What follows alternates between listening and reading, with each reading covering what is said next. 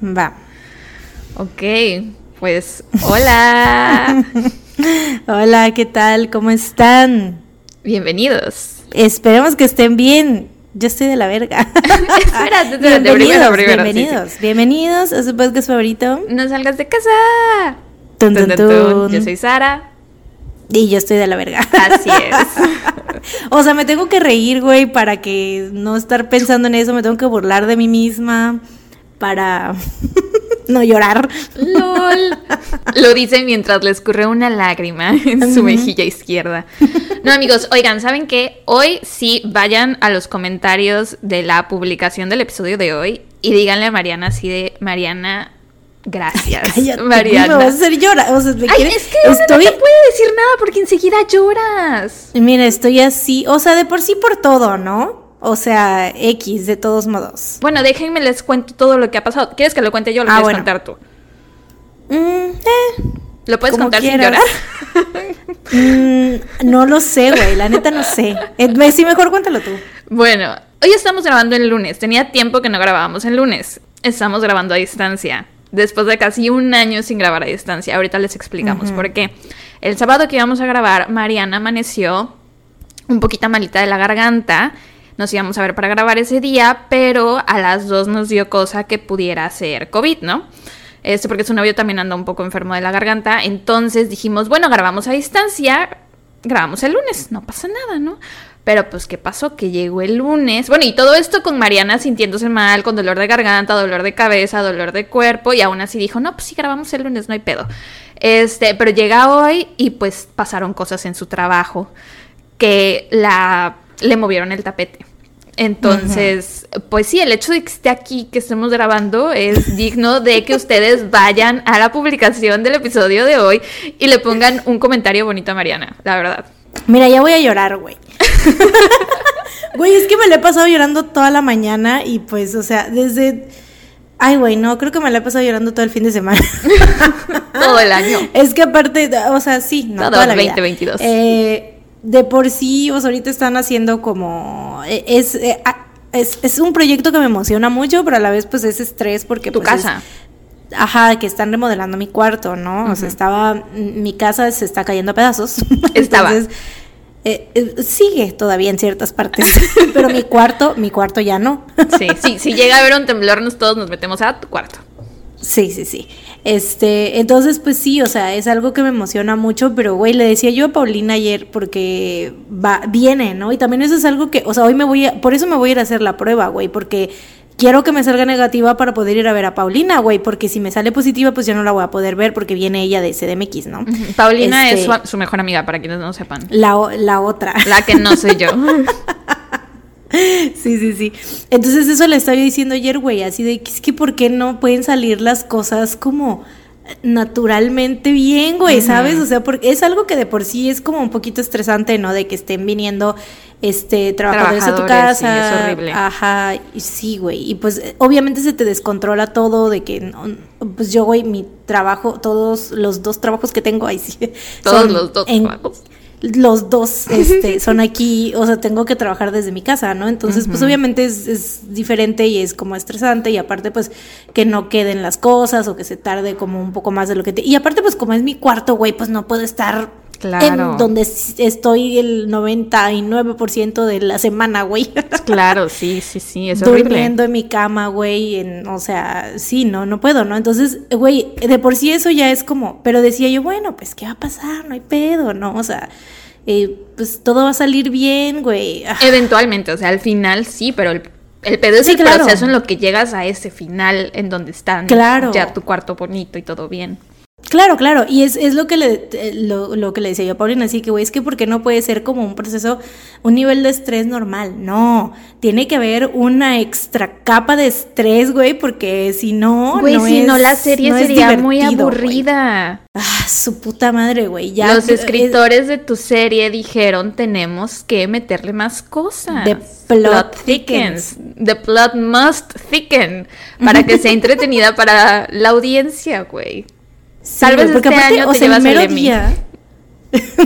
Esperemos, ojalá. Este, no, pero, o sea, el lunes que fue que empezó todo, güey, yo se supone que mi periodo me iba a llegar hasta la próxima semana. Se te adelantó. Y tras que me llega, güey. Y, y, yo tengo la teoría de que por eso, o sea, obviamente se me bajaron las defensas y por eso me enfermé, güey. Ya sea COVID o no, por eso me enfermé, porque tenía las defensas bien bajas, güey. Entonces, o sea, eso, el estrés y todo, y luego lo que pasó hoy en mi trabajo. Ay, no, no, no, ya, ya, ya. Y obviamente, pues, güey eso repercute en mi ano. Prácticamente todo, repercute en tu ano. Todo repercute en mi ano. No, o sea, el hecho de que estemos, o sea, que estemos grabando así hoy, también estaba yo como estresada por eso de que, dice, yo es que, o sea, obviamente sé que no es el escenario ideal, ¿no? Pero pues está saliendo. Estamos haciendo lo mejor que podemos. Sí, con lo que tenemos. y sí, güey. Y, o sea, y por eso también es como de que, ay, güey, ya no quiero, o sea, porque estaba yo así de que, güey, mi caso va a estar de la verga y todo va a estar de la verga y nada me va a salir ¿sabes? O sea. no, güey, no, neta, sí es one of those weeks. Güey, te, te entiendo, la verdad. Lo siento mucho. Güey, sí, sí lo sé, güey, lo sé. O sea, el 2022 te ha agarrado de los pelos, te ha arrastrado, te ha aventado, güey. Pero ¿sabes qué? Siento que ha sido parejo para la mayoría de las personas que conozco, que son cercanas a mí. El otro día vi, a Vale porque me quedé sin luz el viernes justamente y como íbamos a grabar el sábado dije no pues tengo que, dejar listo mi caso y me quedé sin luz dije tengo que ir a algún lugar a donde haya luz entonces casualmente ya estaba aquí Vale es mi mejor amiga que también vive en Ciudad de México la otra que no es que no soy yo. Así es. Entonces fui a su casa y me empezó a contar así un chorro de cosas güey. Yo así a la verga también tu año ha estado bien feo amiga lo siento mucho I'm so sorry for you.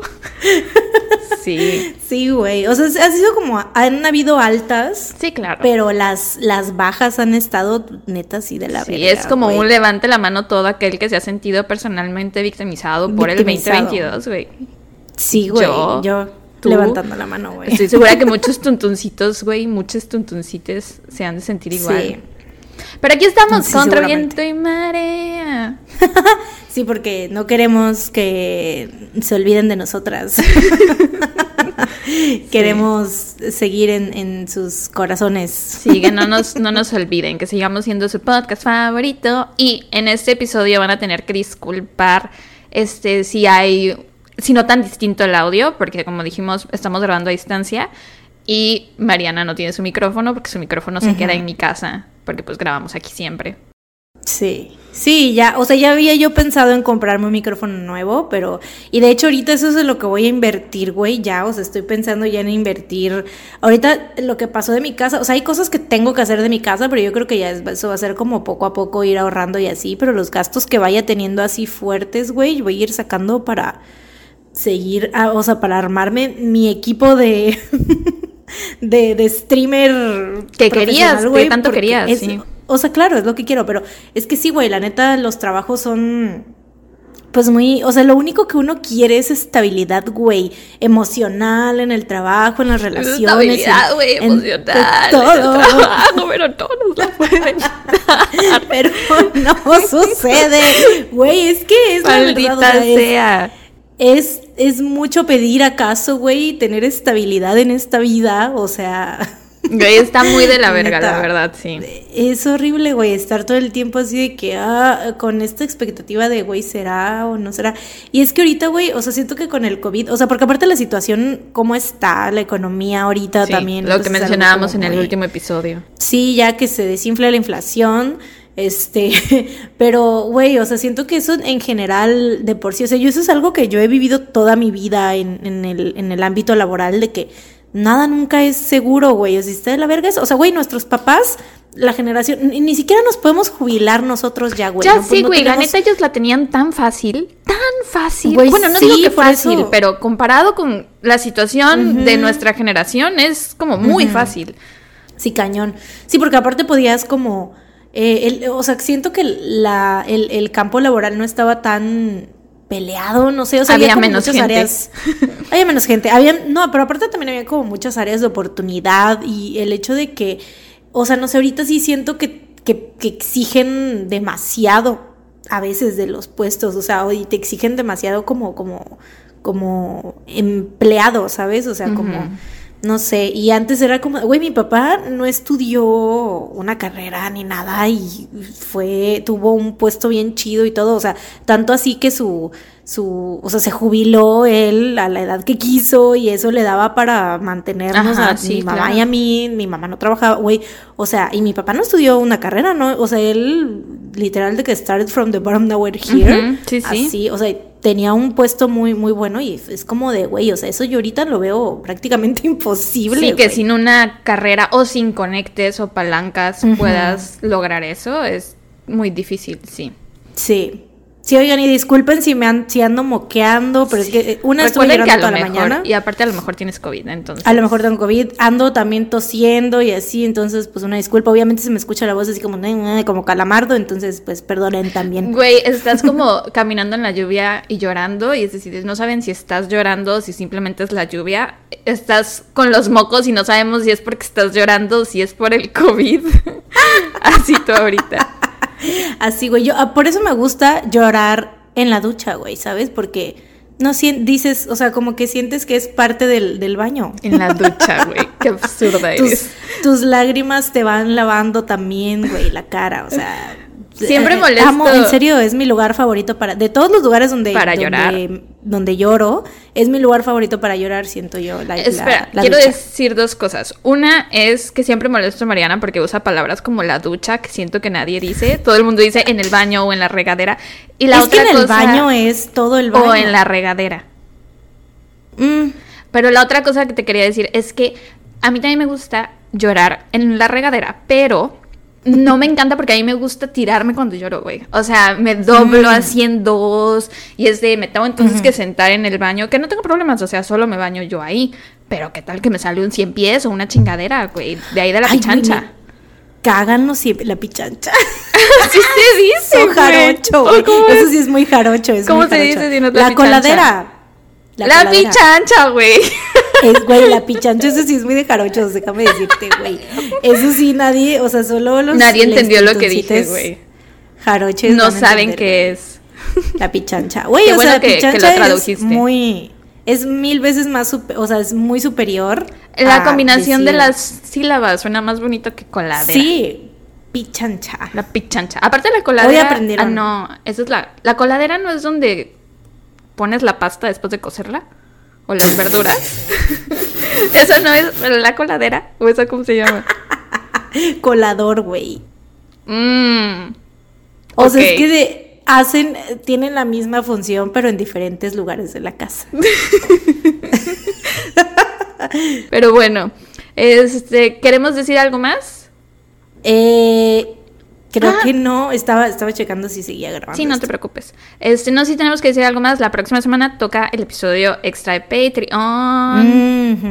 así que no nos esperen porque no vamos a venir. Va a ser episodio temático.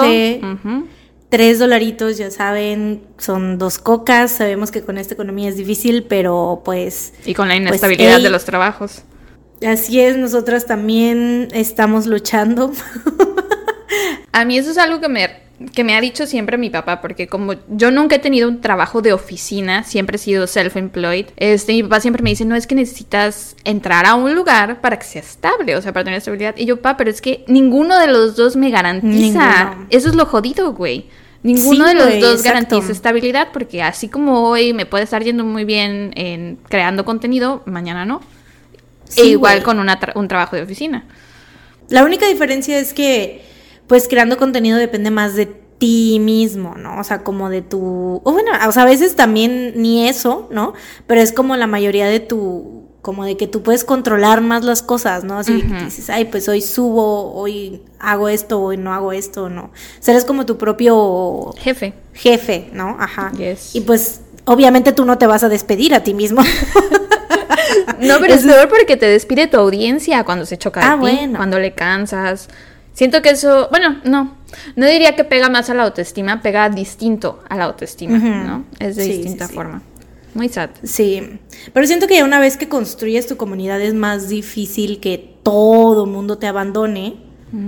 Porque a lo mejor te abandonarán algunos, pero todavía otros se quedan y otros nuevos llegan, ¿no? Sí, pueden llegar de que, Pero sí, obviamente también es más presión porque te sientes más, eh, o sea, es más presión contigo mismo de que te sientes como de que es que tengo que mantenerme relevante, ¿no? Es que tengo que hacer esto y así. Y sí, pues, o sea, también nosotras tenemos, o sea, la neta, así es, es la realidad, ¿no? Tenemos esa presión, Del muchas presiones, tenemos muchos diferentes tipos de presiones en nuestras vidas personales y laborales, pero sí, obviamente el podcast es una de esas, así de que sí sentimos como esa presión, así de que no, pues... Cuando los que... tuntuncites digan, ya no queremos más tuntuntun. Por eso vamos lento, oigan, también, o sea... Para darnos a desear, ¿no? Para no, no quemarnos. Sí, para no quemarnos. Imagínense que ya lleváramos 300 episodios, van a decir, güey, ¿estos de qué van a hablar mañana? O sea...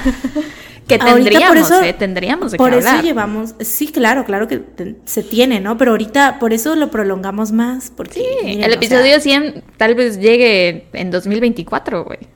Sí, no se sabe. O sea, ¿qué tal que nos explota la tacha y nos ponemos a hablar de otras cosas? Así es. Y, ya de repente regresamos con el True Crime. ¿Quién sabe? ¿Quién sabe?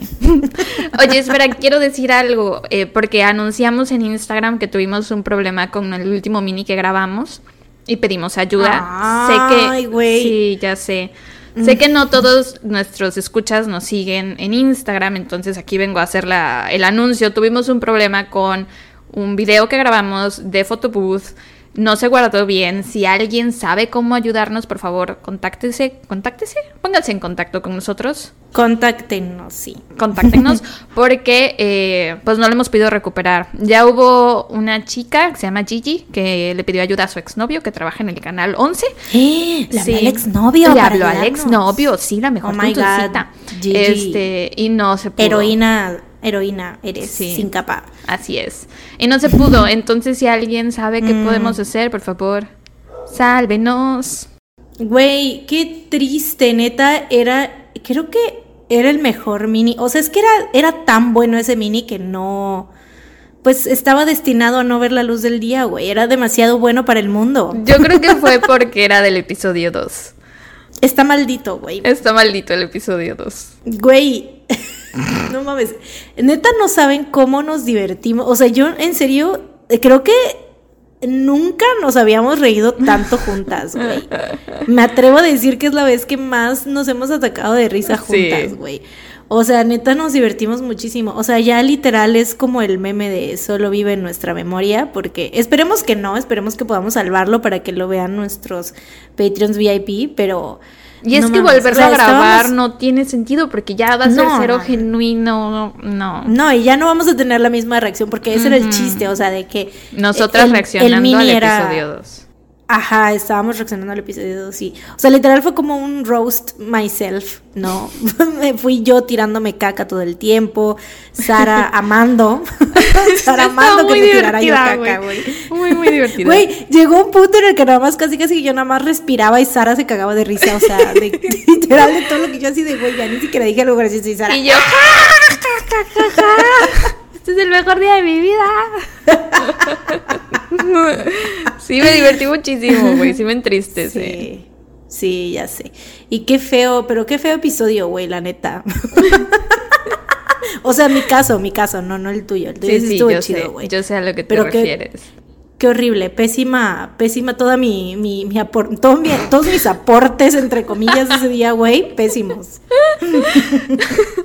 bueno, si alguien sabe cómo ayudarnos, por favor, escríbanos, mándenos un DM o un correo porque queremos recuperar ese mini a toda costa.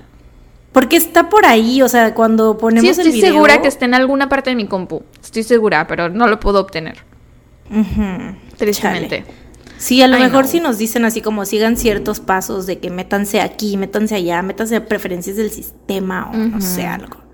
O güey, ¿no será que podamos llevarlo con el chavo ese que te arregló la compu el otro día? Ah, podríamos tratar, no se me había ocurrido eso. porque igual es de que se tengan que meter a hacer cosas de programadores hackers. web. Ajá. Sí, sí, Tal podríamos tratarlo, pero bueno. Bueno, está bien. Entonces, ¿empezamos? Sí. ¿Quién empieza? Tú. ¿Empiezo yo?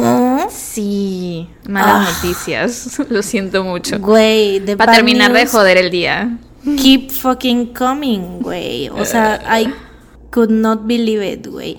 Oiga, mi caso está cortísimo, pero así lo que se dice de que el tal día de tal año mataron a fulanita y se acabó, güey. Entonces, neta, güey, te aliento a comentar absolutamente todo lo que quieras. Lo que se me ocurra, ok. Lo que se te ocurra, güey. Kirkwood. Ya no me acordaba de eso, güey. Güey, o sea, te aliento a. Eso es eh, chiste, chiste del. Del mini que está La perdido. reacción del mini perdido, güey. Sí, te, te aliento a hacer la Es Mariana de ese día. Ah, y reaccionar. Reacciona a cual, absolutamente todas las palabras que yo diga, güey.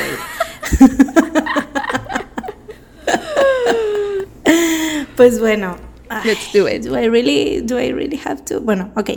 Em, pues hoy les voy a platicar, no, esto no es nada, nada de que, re- por qué reírse, güey, les voy a sí, ya, quitemos hablar los de... LOLs, quitemos los LOLs. Sí, güey, esto es, esto es algo serio. Este, Hoy les voy a hablar sobre el asesinato de Susan Hamilton, también conocido como el asesinato de Día de San Valentín. Creo que es probable que lo hayas ya escuchado porque yo escuché este caso la primera vez en My Favorite Murder. Oh. Y, pero como no, no sé por qué, no volví a escuchar el episodio ahorita. Don't ask me. Don't ask me. Ok, no van a poder creer lo que nos acaba de pasar. Güey, neta estoy. Ya, o, o- o sea, tengo que irme a Catemaco en este momento, güey, en serio, de verdad. You do need a limpia. Necesitas que te froten unos huevos por la cara. This is fucking incre- De preferencia los de John Jungkook, gracias. Güey, en serio es, es, es, es, esto qué pedo, güey. ya me da risa nada más, güey. ¿Qué más puedo hacer, güey? No mamen. O sea, neta no. Estoy como Raven, güey. Ya I diles qué pasó, no it. saben qué pasó. Es, hay que construir tensión, güey. O sea, eh, hay que hacer la atmósfera de, de, de, de esta trama, güey. Este, güey, de repente estábamos en la llamada, llevaba, no llevaba yo. ni- Llevabas o sea, llevaba una, como una frase, güey. Habías dicho una, Una frase, frase. nada más. una frase dije de mi caso. Y tras, de repente todo se queda en blanco para Sara. Supongo Sí, que todo se quedó así. Yo lo primero que pensé fue, no puede ser, no tuvimos problemas con la red en todos los 20 minutos de intro y un minuto de Mariana hablando del caso y tenemos problemas de red. No puede ser. Porque ese era mi miedo cuando decidimos grabar a distancia. Dije, no mames, vamos a tener problemas con la red, ¿no? Pero bueno, le Como estoy- nos ha pasado Como nos ha pasado antes. Entonces, se traba la llamada, le escribo a Mariana por el chat de Zoom, no me contesta, le escribo por WhatsApp, no me contesta, no le llegan mis mensajes, le llamo, me manda directo a buzón, le escribo, porque como Mariana está grabando el audio desde su celular, dije, bueno, a lo mejor no, no quiere cerrar las notas de voz, entonces le escribí por Messenger, de Facebook, creo que te escribí por, Por Instagram. Instagram, Le por escribí a tu un novio, correo. Así, sí, sí, me estaba diciendo hace Le rato, escribí a su que- novio. No tengo el número del novio de Mariana, pero le escribí por Facebook chat, aunque no nos tenemos agregados. Yo así de, está Pero ya han Mariana hablado, ahí. ya han hablado por Facebook chat. Sí, sí, yo siempre, está Mariana ahí, ¿qué está pasando? Y de Y pronto... este vato ni en cuenta. Güey, se me fue la luz, pero, o sea, no solo se fue la luz, güey. O sea, se me, o sea, eh, me quedé sin, de repente se trabó el Zoom, ¿no? Yo así de qué verga está pasando y pues obviamente se apagó todo en mi casa y fue así de verga se fue la luz. Voy a mi celular para decirle a Sara, oye, se me fue la luz. Voy y a mi no me salen celular, unos chingados está ahí. mensajes. O sea, pongo mi celular en mis manos, Sí, sí. pues, eh, con mis dedos mandando mensajes a Sara.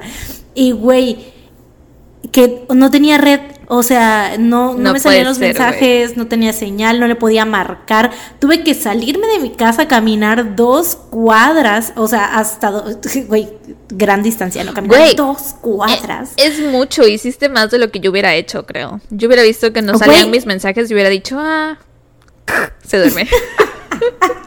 No, es que yo estaba, yo estaba preocupada porque te imaginé, o sea, sí. dije, güey, o, o, sea, no mames, de repente me salí de la llamada y no. Güey, me- pensé lo no peor. contactar. Pensé que había caído una bomba en tu casa, que había entrado alguien y te había secuestrado. Güey, pues por eso fue que yo salí y dije, en ese momento, güey, salí, caminé y fue que hasta que encontré señal porque literalmente se cayó toda la red, o sea, no solo la luz, sino como la red. No, le entraban las llamadas, ni, ni llamadas de WhatsApp, ni llamadas regulares de Telcel. Entonces, pues ya fue como que caminé y ya hasta que encontré señal le marqué a Sara y Sara así de, güey, ¿qué está pasando? ¿Qué pedo? Sí, güey. Y apenas hasta ahorita, una hora después, regresó la luz. Y es que aparte, o sea, hay pedo también porque tengo cita para hacerme la prueba del COVID al rato a las en un par de horas. Entonces fue así como de no sabíamos ya así de que bueno, entonces lo hacemos ahorita o después o cómo lo hacemos. Entonces pues ya vamos a grabar ahorita hasta donde podamos. Sí. Y ya lo, lo demás lo grabamos al rato que regrese yo de hacerme la prueba. Pero... Entonces este episodio va a ser partido en varias en varias secciones. Enjoy. Les podremos ir dando updates de nuestro día, eso sí. Sí, sí, sí, al rato que comiste. Sí, lo podemos hacer muy divertido, muy divertido. que se me vuelve a ir la luz ahorita, ¿no? Uy, cállate. neta, neta, hoy eres Eugene de Hey Arnold. Güey. Soy Eugene, se sabe, güey. Siempre he sido Eugene, güey, siempre. Pero bueno, vamos a empezar ahora sí. Sí, sí, no queremos tentar la suerte. Aparte dijiste que era de que terminas en 10 minutos, entonces vamos a aprovechar los 10 minutos. Exacto, güey. Sí, según yo, este caso, o sea, por lo menos eso es bueno de que sea este caso corto, que pues realmente, eh, pues no, ahorita es como, no, no, es tan grande nuestra ventana de tiempo que tenemos para grabar este cachito, entonces pues, espero que... Ahí, ahí vemos, ahí vamos viendo, vamos viendo. Vamos viendo. Me quedé en que dijiste que era de 14 de febrero y que a lo mejor lo conocía. Eso es todo lo que escuché. Sí, porque lo escuché en My Favorite. Ah, sí es cierto. Sí es verdad. Pero que for some reason no lo no es, volví a escuchar el episodio para It's true. caso porque pues vaya, ¿no? Eh, las cosas pasan. Sí, cerebro de COVID. Sí, sí, sí. Eh, John Hamilton y Susan Hamilton se conocieron en la fiesta de una amiga que tenían en común en 1985, cuando tenían 37 y 39 años respectivamente. John tenía su propia clínica, era doctor, trabajaba como obstetra y ginecólogo. Ambos se acababan de divorciar y tenían dos hijos de sus matrimonios anteriores, o sea, en total cuatro chamacos. ¿no? Como los míos, los tuyos y los nuestros. Exactamente, sí, sí, sí. Sí, aparte, pues, o sea, por sus edades, te imaginas, ¿no? Que es como que ya segunda relación, o bueno, es lo más probable, ¿no? Que ya es como la segunda vuelta, ¿no? Del matrimonio. Sí, sí, sí. Eh, ya es como, siento que también la gente que se divorcia y que ya vuelve a estar en una relación, ya es como que ya estás más iluminado, ¿no? Ya es como que dices, no, ya, ya sé lo que aguanto y lo que no aguanto, ¿no? Yo creo que sí es verdad, porque en el podcast de Angie, Melissa y Olivia, que antes eran Picnic, que ahora es Amo, este, dos de ellas, Angie y Melissa, son divorciadas y las dos están creo que en nuevas relaciones, no sé si comprometidas o se van a casar o qué. No es cierto, son Olivia y Angie las que están divorciadas.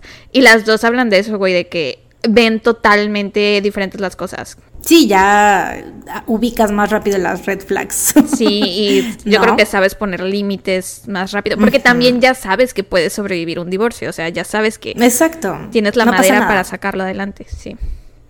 Sí. Pero bueno, dos años después de su primera cita, o sea, todavía fue como que se tomaron su tiempo para conocerse y todo eso. Em, dos años después, John y Susan se casan en el club de campo local y porque pues gente de dinero, ¿no? Club de campo. eso es muy de, muy de gente pipiris nice. En el country club. En el country club. Eh, empezaron a construir una vida pues bastante padre, bastante envidiable, diría yo compraron una gran mansión en un área residencial y el doctor John Hamilton se la pasaba pues consintiendo a Susan con regalos bastante caros y llevándola de vacaciones y así. Aunque si eran muy ricos entonces. O sea, sí, sí, sí, bastante, bastante ricos. John tenía su propia clínica y aparte él trabajaba como en otras clínicas externas, o sea, era un muy buen obstetra pues. Ok. Em, para que te des una idea de los el tipo de regalitos que le daba el John a la Susan, en su boda la sorprendió con un Porsche nuevo, un auto deportivo. Mm, güey, que. ¿Es Porsche o Porsche? Según Porsche, es un Porsche. Porsche. Pero no sé nada de coches. Sepa la verga, pero bueno, un Porsche. Lo que te iba a decir es que, y casualmente, el logo de esos coches es un caballo. Ah, porque la gente rica. Caballos. Caballos. ¿Mm? En todas las presentaciones, güey. ¿Mm? Animales y coches. No, es, no es el del Ferrari. A ver, déjame El ver. caballo. Y yo y tú ya queriendo hilar. Es un Según yo es el Porsche, güey. es el Ferrari, güey. El que tiene un caballo. A ver, a ver, a ver. Oh my god. No, sí, sí, tiene un caballo. ¿O qué es esto? ¿O es un venado o un reno? ¿Qué es? Ah, sí, sí es un caballo, sí es un caballo. Pero, o sea, yo al que ubicaría más así como que con un caballo es el Ferrari, ¿no? A ver, el Ferrari, logo. El Ferrari también es un caballo. Se parece mucho, ¿no? O sea, como que el. Porsche tiene el, como el centro así, no sé. Sí, ¿Qué, sí. qué pedo con la gente rica y los caballos? Pues bueno, Supimos algo de Fijaciones coches. ahí. Sí. Eh, bueno, desafortunadamente no todo era miel sobre hojuelas porque los Hamilton, o sea, entre ellos sí, todo muy bien, la relación muy padre y todo, pero tenían algunos enemigos. Eh, además de recibir bebés en su trabajo como obstetra, es a su dos, eso es lo que se hace, ¿no? El doctor Hamilton también realizaba abortos en otra clínica porque te digo, tenía como, o sea, trabajaba para clínicas externas y tenía la clínica de para este, hacer trabajos de como obstetra y ginecólogo y también tenía la clínica de abortos y así. Eh, Susan trabajaba en ambas, trabajaba con él, le ayudaba este, pues, a manejar las clínicas y habían sido amenazados por grupos antiaborto. Ah, pero chale. así, a- o sea, sí, sí, sí, amenazas así fuertes, ¿no? Eh, el 14 de febrero del 2001, John tuvo un día pues algo ajetreado como de costumbre, tenía varias cirugías programadas. Eh, después de una de las cirugías regresó a su casa por una agenda que había olvidado, o sea, tenía como, pues no sé, donde anotaba sus cosillas, ¿no? Y fue ahí que encontró a su esposa Susan tendida en el piso del baño en un enorme charco de sangre. No. John intenta darle RCP, o sea, respiración de boca a boca, ese es el término de RCP, pero ya no había nada que hacer, pues Susan No. había fallecido. No. RCP es reanimación cardiopulmonar. Sí. Ah, pues bueno, esto hay como un, es que yo tengo entendido que puede ser ambas, ¿no? O sea, como Ah, puede, puede ser ser. respiración de boca a boca. Puede ser, puede ser. Y esto, y esto es muy importante. La definición de RCP es muy, muy, muy importante. Entonces, ténganlo en cuenta. Yo te digo, busqué y se supone que es como ambas, pero R-. RCP, o sea, usar el término RCP en inglés, lo más común es cuando es respiración de boca a boca. O sea, ellos no, dicen, no usan el término, no, no dicen normalmente mouth to mouth, ¿no? O sea, dicen RCP. Oye, ¿y no será el boca a boca una forma más coloquial de decirle a la reanimación cardiopulmonar? Porque es de que le respiras a la persona en la boca y al mismo tiempo le haces la presión en el pecho, Ajá. puede ser, ¿no? Así es, así es. Sí, y te digo, ese, ese, es- ese término es como muy importante en este caso porque eh, pues lo puedes tomar así, ¿no? Como que solo estás reviviendo, o sea, solo estás intentando revivir o, o estás también dando la respiración de boca a boca, ¿no?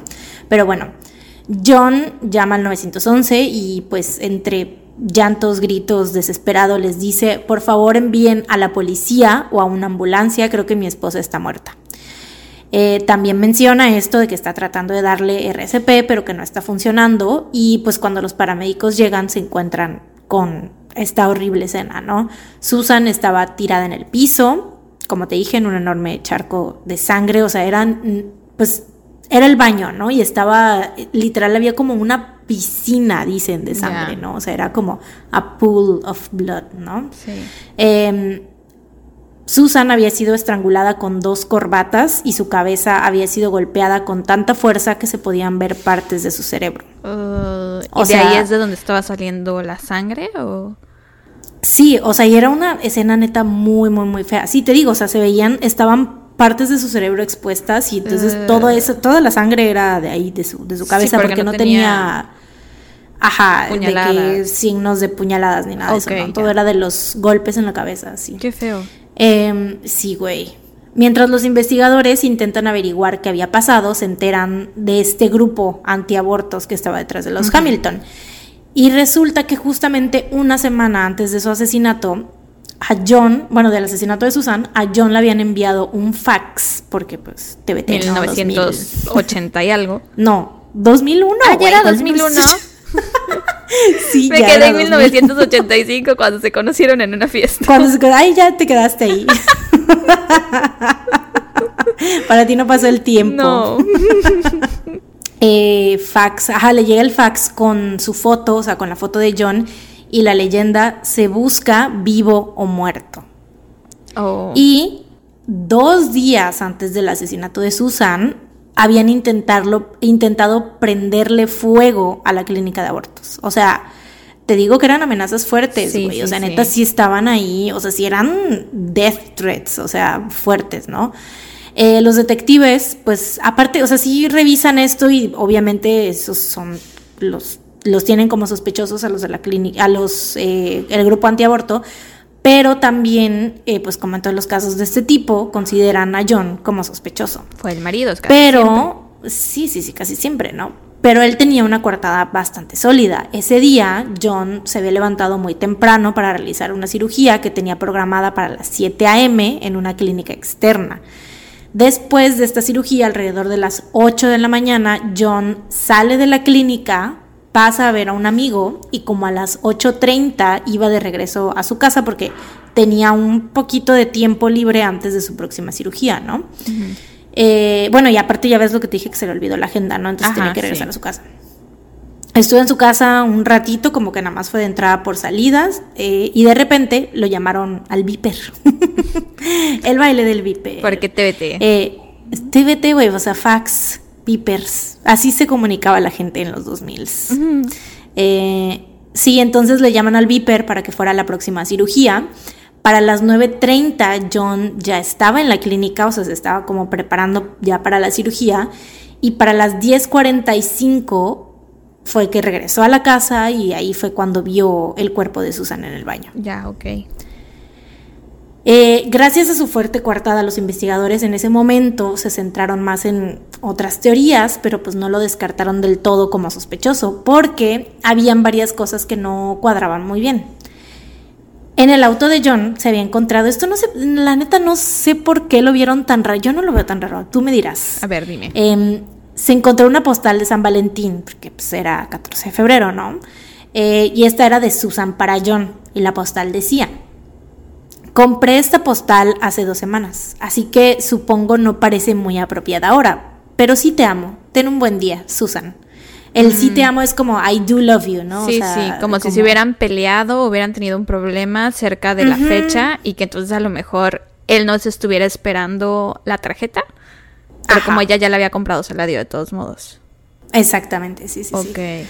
Eso precisamente a los investigadores se les hizo como muy, muy rara esta carta, así como de, "Mm, esto quiere decir que no eran tan felices. Tenían problemas y por eso la quiso matar. pedos". Ajá, pero, o sea, ¿estás de acuerdo que, güey?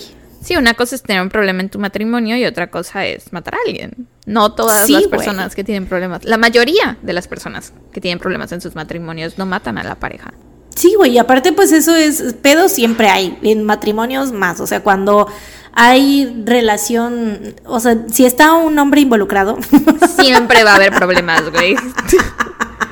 No, y, o sea, vaya, en las relaciones de todos, ¿no? O sea, somos personas, todos nos enojamos entre todos, ¿no? Este, y ajá, entonces yo siento que como que le dieron mucho peso a esa postal y yo digo como de, "Mm, la neta no, yo no le veo como el, vaya, no sé, no le veo tanto, tanto alboroto, ¿no? Eh, pero bueno, lo que sí era sospechoso es que una vecina de los Hamilton, amiga de Susan, declaró, porque obviamente entrevistaron a pues familiares y amigos, vecinos, etcétera, ¿no? Para decir que dijeran así, oigan, ¿cómo es la relación de Susan con John? Ajá. Y todos decían así de, ay, se, se va súper bien, enamorados todo el tiempo, pinche, qué puta envidia ser los Hamilton, güey, ¿sabes? Ajá. Pero esta vecina dijo que una semana antes del asesinato, Susan le platicó que sentía que tal vez John le podía estar siendo infiel, ¿no? Ok. Y esto pues a lo mejor pues fue como un problemilla que tuvieron ahí, ¿no? Tal vez por eso fue también luego la postal, ¿no? A lo mejor ella le Ajá. reclamó. No sé. Exactamente, sí, sí, sí. Le dijo que John había estado recibiendo muchas llamadas mientras estaban juntos, pero que no las respondía, o sea, como que veía el celular, pero no respondía. Y cuando Susan lo confrontó sobre esto, John le dijo que era una paciente que le estaba pasando muy mal y que él estaba tratando de ayudarla. Porque pues, como te digo, o sea, él realmente pues esos temas, o sea, practicaba abortos, ¿no? Entonces tal vez hacía como acompañamientos a veces, ¿no? O sea, o con las mujeres que atendía y también igual pues la depresión postparto y todo eso, entonces pues son como temas sensibles, ¿no? Incluso a las mujeres embarazadas antes de parir, las semanas antes de parir son durísimas. Exacto, sí, y te digo también de la depresión postparto, ¿no? O sea, después de parir o te digo en la este la cuestión de los abortos y eso, ¿no? Pero bueno, Susan o sea, él le dice que es una paciente que está tratando de ayudarla nada más y pues simplemente es esto de las llamadas, ¿no? No es, no es ninguna otra cosa. Pero Susan aún así no deja ir este asunto porque como que, no sé, como que algo no le parece bien sobre esto y descubre que se trataba de una stripper y que habían sido más de 100 llamadas, o sea, como que vio los registros y se da cuenta que fueron más de 100 llamadas entre los dos, o sea, no solo que ella lo había llamado, sino él también lo había llamado a ella, ¿no? Entonces Susan confronta de nuevo a John y él le dice que sí, o sea, era una stripper, pero que era su paciente, ¿no? O sea, como que su profesión a él le parecía irrelevante y por eso no se la había mencionado, ¿no? Em, al final, o sea, discutieron, pero, o sea, John se disculpó con Susan, pero le aseguró que no le estaba poniendo el cuerno con ella. Le dijo que realmente, o sea, no... Y, y, pues sí, o sea, no habían como pruebas de que John estuviera teniendo un amorío con la stripper. Entrevistaron este, a este stripper, por supuesto, fue parte de las personas a las que les hablaron para interrogarlas. La stripper dijo exactamente lo mismo, o sea, y no es como que se hubieran puesto en un... o sea, que estuvieran juntos, ajá, sí, no, no, no. Eh, dijo exactamente lo mismo, que ella era paciente de John y que le estaba pasando muy mal en ese momento en su vida y que él simplemente la había, había estado como apoyándola mucho, ¿no? Todo em, esto lo dijo la amiga, ¿verdad? La, Ajá, lo que le contestó John a Susan, esa es la historia que contó la amiga, ok. Exacto, sí, sí, sí. Sí, y también, pues supongo que John también dijo, ¿no? Así como de, no, pues sí tuvimos problemas por esto, pero es, no, no fue así, ¿no? Y realmente no se pudo probar nada porque no había nada más allá de esto que la misma Susan había descubierto, las llamadas. No había nada más, o sea, no habían como em, ningún otro tipo de prueba que indicara que habían tenido algún otro tipo de relación, ¿no? Ok. Pero bueno, de todos modos, pues todo este rollo del stripper y el amorío hace que los investigadores empiecen a sospechar más de John, ¿no? Que pues aparte es como el perfecto sospechoso, ¿no? En, estos casos siempre es así, ¿no? El marido es la salida más fácil, ¿no? Y aparte él la encontró. Exacto, sí, sí, sí. Eh, entonces deciden como indagar un poco más en su versión de los hechos. Por ejemplo, ves que cuando llamó al 911 dijo que le estaba dando RCP a Susan, ¿no? Esto es, aquí va, aquí va lo importante del asunto. Eh, la persona que llegó primero a la escena, que por alguna razón, güey, no sé por qué, era un bombero. Ah. Supongo que dijeron como de, bueno, pues el que pueda, ¿no? Güey, ¿te escucharon en el último episodio que estuviste mentándole la madre a los bomberos inútiles? Que en este te mandaron a un bombero que toma la iniciativa. Haciendo, haciendo su trabajo, sí, sí, sí. Eh, bueno, el bombero dijo que vio a John presionando el pecho y el estómago de Susan, o sea, estaba tratando de revivirla, pero no con respiración de boca a boca. Y es aquí donde va esto, ¿no? O sea, como que la mm, se, se mm, fijaron mucho en que, en que John había dicho RCP y fue como de, pero ¿por qué dices que le habías dado RCP si no le habías dado, o sea, cuando llegaron no te vieron eh, dándole respiración de boca a boca, ¿no? Solo te vieron como presionándole el pecho y así. Y aparte, o sea, John, digo, Susan estaba, te digo, tenía la cara bastante golpeada, llena de sangre, hinchada. Y con esto, pues número uno, si le hubiera dado respiración de boca a boca, tendría él también que haberse llenado de sangre la cara, ¿no? Es verdad, sí. Pero, pues también, o sea, puede ser que por esto mismo él nada más haya como tratado de, hacer, o sea, como que no haya querido acercársele a la cara porque la tenía tan mal, no sé, güey. No sé, pero yo la neta sí siento que es como un... Em, como un pedo ahí con el, con el lenguaje, ¿no? O sea, con la, el uso de la palabra RCP, ¿no? del, del, término, pues. Porque a lo mejor para él RCP nada más como lo que decías, es como la animación, tratar de como darle estos, no sé. Sí, oprimes el pecho, pero según yo, el primer paso es que le das respiración de boca a boca y después oprimes el pecho y después repites la respiración de boca a boca y después vuelves a oprimir el pecho. O eso fue lo que vi en The Office. en el gran, gran episodio, güey. Creo que esos son mis episodios favoritos de The Office, güey. Staying alive. Staying alive, staying alive. Ah, ah, ah. Sí, güey. O sea, eso es, eso es lo que te digo. Que también, bueno, él era doctor, ¿no? Entonces. Él debe saber. Güey, aparte de eso de que a lo mejor no le haya querido dar respiración de boca a boca por. O sea, sé que esto es una teoría tuya nada más, pero güey, eso lo deja muy mal parado en mi cabeza. Ah, o claro. Porque, güey. Claro. Es una persona que necesita reanimación y te da asco o te da cosas acercarse y es tu mujer, es tu esposa, güey, no chingues. Si eres médico, aparte de todo, y, o sea, y ves cosas mucho peor, bueno, no sé si mucho peor, pero estás acostumbrado a ver sangre y a ver órganos y cosas feas, como para que te dé asco.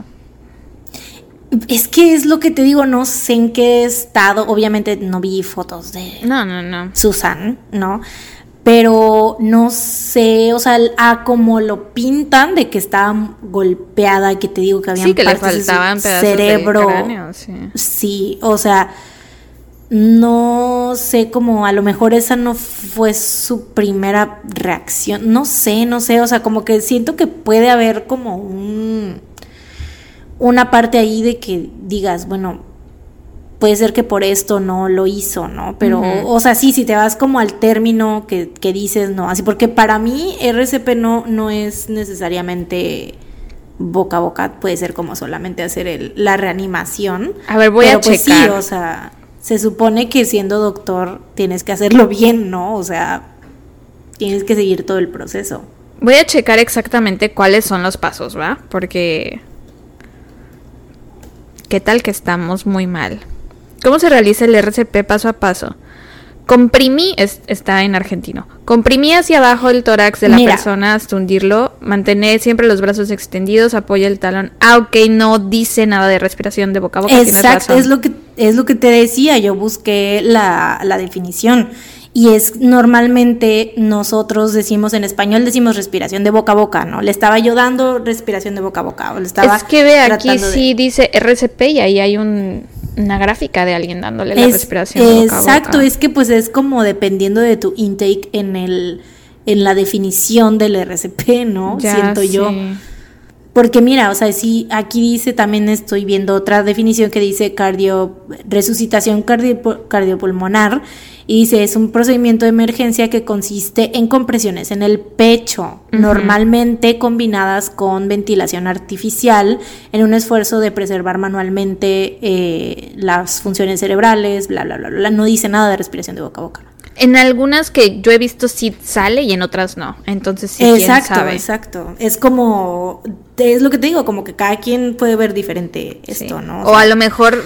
Eh, los médicos sí sepan, a lo mejor todos nuestros tuntuncites médicos ahorita nos están gritando así de, no, que es de esta forma, ¿cómo pueden no saber? ser. Sí. Es, y es eso que como... Vayan a gritarnos a los comentarios del episodio.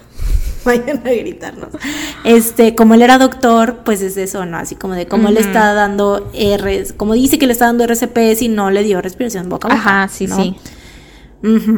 Pero bueno, Obviamente esto para los investigadores es como de, mm, mm, mm, o sea, no le diste y estás diciendo que sí, que no sé qué, y que entre que son peras y son manzanas, pues se lo llevan para interrogarlo, ¿no? Y aquí, la neta, aquí ya es cuando yo sí empiezo ya a sospechar de él, güey. Yo con todo lo demás, podía yo, le doy, o sea, siento que a todo le puedo encontrar una explicación, exacto, pero esto ya como que no son se empezó a portar medio raro cuando lo subieron a la patrulla, güey. ¿Qué hizo? Eh, empezó a raspar sus nudillos y a golpear la cabeza en la malla de la patrulla. Eh, como, no sé, como tratando de autolesionarse, no sé. Y, o sea, que, o sea, no sé, ¿quién hace esto? ¿No? También uno no sabe cómo va a reaccionar en ese tipo de situaciones, bla, bla, pero no sé, se me hizo muy, ya Y no tenía ninguna condición como no sé. No, no, no. Ansiedad, Tourette o mm. algo que lo hiciera hacer ese tipo de cosas. Ok. No, no, no. No, este, o sea, no, no, no, no. Y aparte, o sea, más que nada, no tanto por el hecho de que se haya estado autolesionando, sino que, güey, cuando llega a la mm, comisaría y lo revisan, encuentran rasguños en su hombro. Entonces, pues empiezan a decir, bueno, tal vez estaba él haciendo esto porque quería como tapar las otras heridas que tenía, ¿no? Ah, por si eran defensivas de, o sea, de que Susan se hubiera intentado defender. Sí, sí, sí, entonces ahí, pero también no hicieron mucho énfasis en esta serie, como que a lo mejor eran rasguñitos, o sea, igual de que pudieron haber sido de que se rascó de más. No sé, siento que, o sea, eso igual también tiene, tiene explicación, pero ahí yo ya lo encuentro un poco más raro, como que ya, no sé, ya para mí sí raya un poco, personalmente, ya empiezo yo a, quitarle ese beneficio que tenía de la duda conmigo. Sí, pero bueno, después examinan su coartada a detalle y encuentran otra cosa sospechosa. Se dieron cuenta que la segunda cirugía, ves que se había ido, él salió de la casa a las 9.30, pues resulta que la segunda cirugía estaba programada para las 9 de la mañana, pero empezó hasta las 9.40 y la razón por la que le hablaron al viper era porque ya tenían al paciente anestesiado, güey. Y, el vato no llegaba. Sí, güey, todos así de qué pedo, porque no llega el doctor. Vos mm. así ya es la hora, ¿no? Entonces, había pasado ya media hora, entonces ya fue que le hablaron al viper y ya fue que llegó eh, pero llegó tarde y la cirugía empezó hasta las 9.40, o sea, empezó 40 minutos tarde.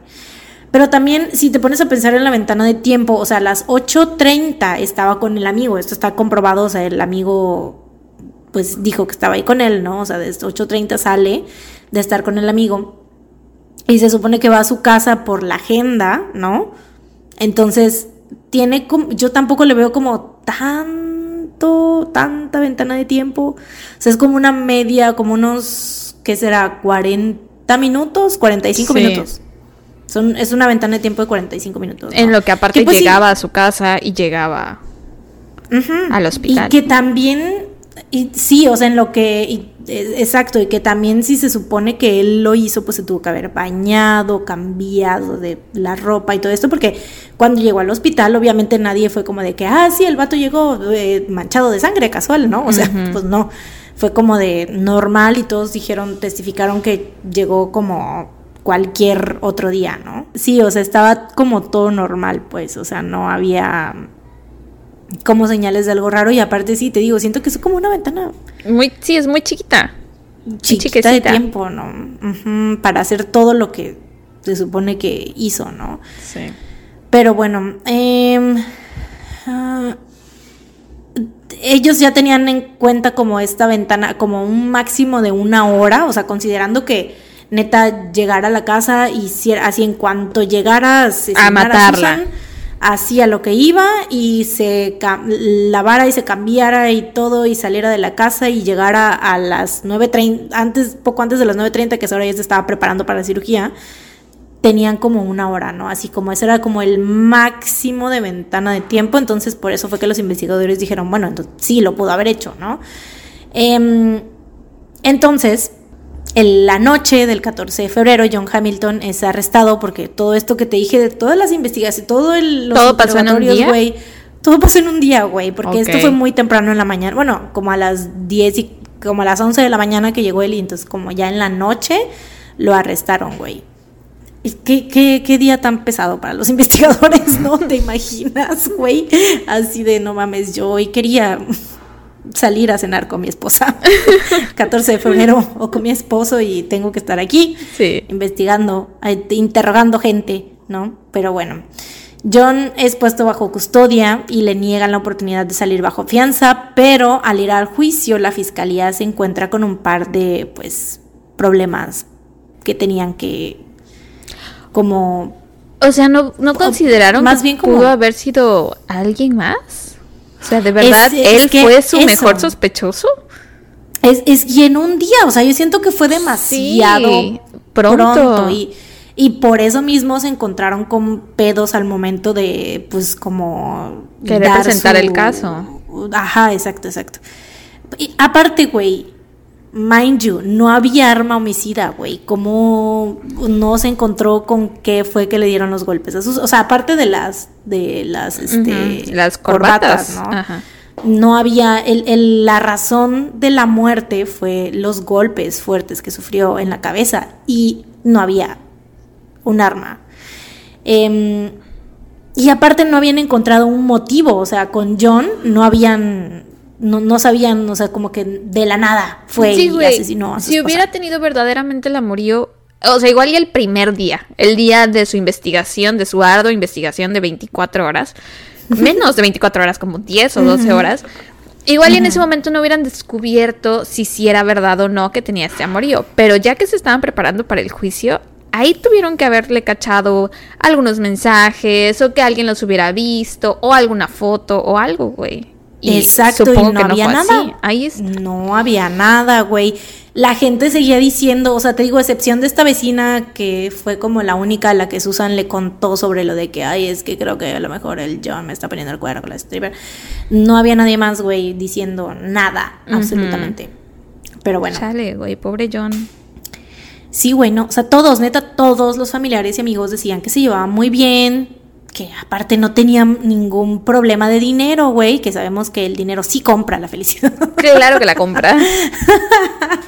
este, y, y, sí, o sea, aparte de este supuesto, supuesto amorío con la stripper, no había nada que indicara el por qué John haría algo así. O sea, te digo, no tenían, no había como en otros casos este pedo del seguro de vida o de que, ay, que te mentí todo este tiempo y ya no, la clínica ya no existe, estoy en todo este bancarrota y todos los días. pobre todos los días salgo y me hago pendejo y no hago nada y te estoy en el parque mientras te doy de comer a las palomas. no, güey, o sea, él realmente sí, sí eran ricos, güey. Güey, paréntesis, como estoy viendo Six Feet Under y hay un episodio en donde todos los episodios comienzan con que con la muerte de alguien, ¿no? Porque es una familia de personas que tienen casas funerarias.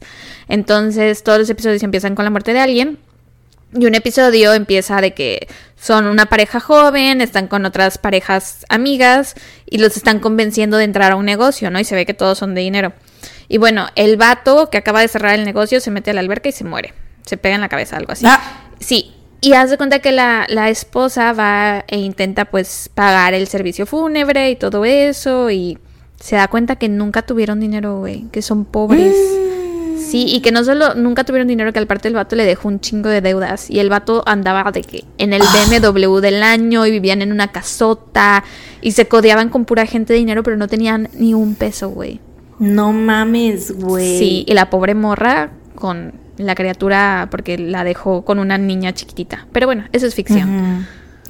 Güey, pero pasa. Sí, sí, pasa, pasa. Ya cuántos casos no hemos contado de que el marido asesina a la mujer porque o a la familia o a quien sea. Sí, porque, no tiene dinero y no sabe cómo decir que no tengo dinero. Sí, güey, no mames. Pero en este caso no, o sea, realmente yo no había, o sea, era rico de verdad. No había nada, era rico, güey. Y yo siento, güey, también, o sea, porque dicen de que mm, bueno, ahorita te voy a decir, mejor esto lo, dejamos al final los comentarios, pero bueno, pina este, pina este pensamiento. Mariana Urrieta. pin, pina este pensamiento, acuérdate lo que quieres decir. Eh, el 10 de diciembre del 2001 se lleva, o sea, ya meses, como dices, güey, o sea, el juicio fue hasta diciembre, esto pasó en febrero, fueron prácticamente 10 meses, güey. Em, se llegó, bueno, no, 11, 11 meses, ¿no? Sí, porque solo había pasado un, mes y medio del año. Las tun, haciendo matemáticas. Bueno, X, más de nueve meses. La cantidad de veces que nos hemos humillado intentando hacer cuentas aquí frente a güey, yo no sé por qué seguimos intentando hacer cuentas simples, güey. No, no, no, sé por qué. Yo ya me rendí hace mucho. Sí, güey, pero bueno, 10 de diciembre 2001. Se lleva a cabo el juicio. En efecto, tuvieron muchos meses para juntar mucha más evidencia, güey. Em, la versión de los hechos de la fiscalía era que el 14 de febrero John había enfurecido. Es que esto es lo que te digo, güey. Había enfurecido después de recibir la carta de San Valentín de Susan. Eh, la había confrontado al llegar a la casa, pero Susan seguramente le había pedido el divorcio y entonces la asesinó. O sea, es que es, como que it makes no fucking sense. Güey, Cero, esa carta. ¿Verdad que la carta está cero? O sea, se, se, se emperraron mucho con la pinche carta, güey. Yo siento que, que güey. O sea, es un mensaje cualquiera, es un WhatsApp cualquiera que yo le mando a mi novio cada rato. No, no es cierto. Pero no, no, no. O sea, siento que no es, no es nada como. No, nada digno de, de que alguien enfurezca. Punto. De la noche a la mañana. Si Sí. alguien que nunca ha tenido como. Eh, que nunca ha dado indicios de, de, de ser una persona con. que no controle su ira o que sea así, ¿sabes? O sea, no. Ay, no, No. estaban bien pendejos los de la fiscalía. Pues, güey, eso dijeron y que a las 9.20 salió del... al- o sea, llegó como tipo 8.40, ¿no? 8.45. Entre esa hora, o sea, fueron unos... De 8.45 a las 9.20, ¿cuánto hay? ¿8.40? 8, 20 minutos, 20, 40 minutos.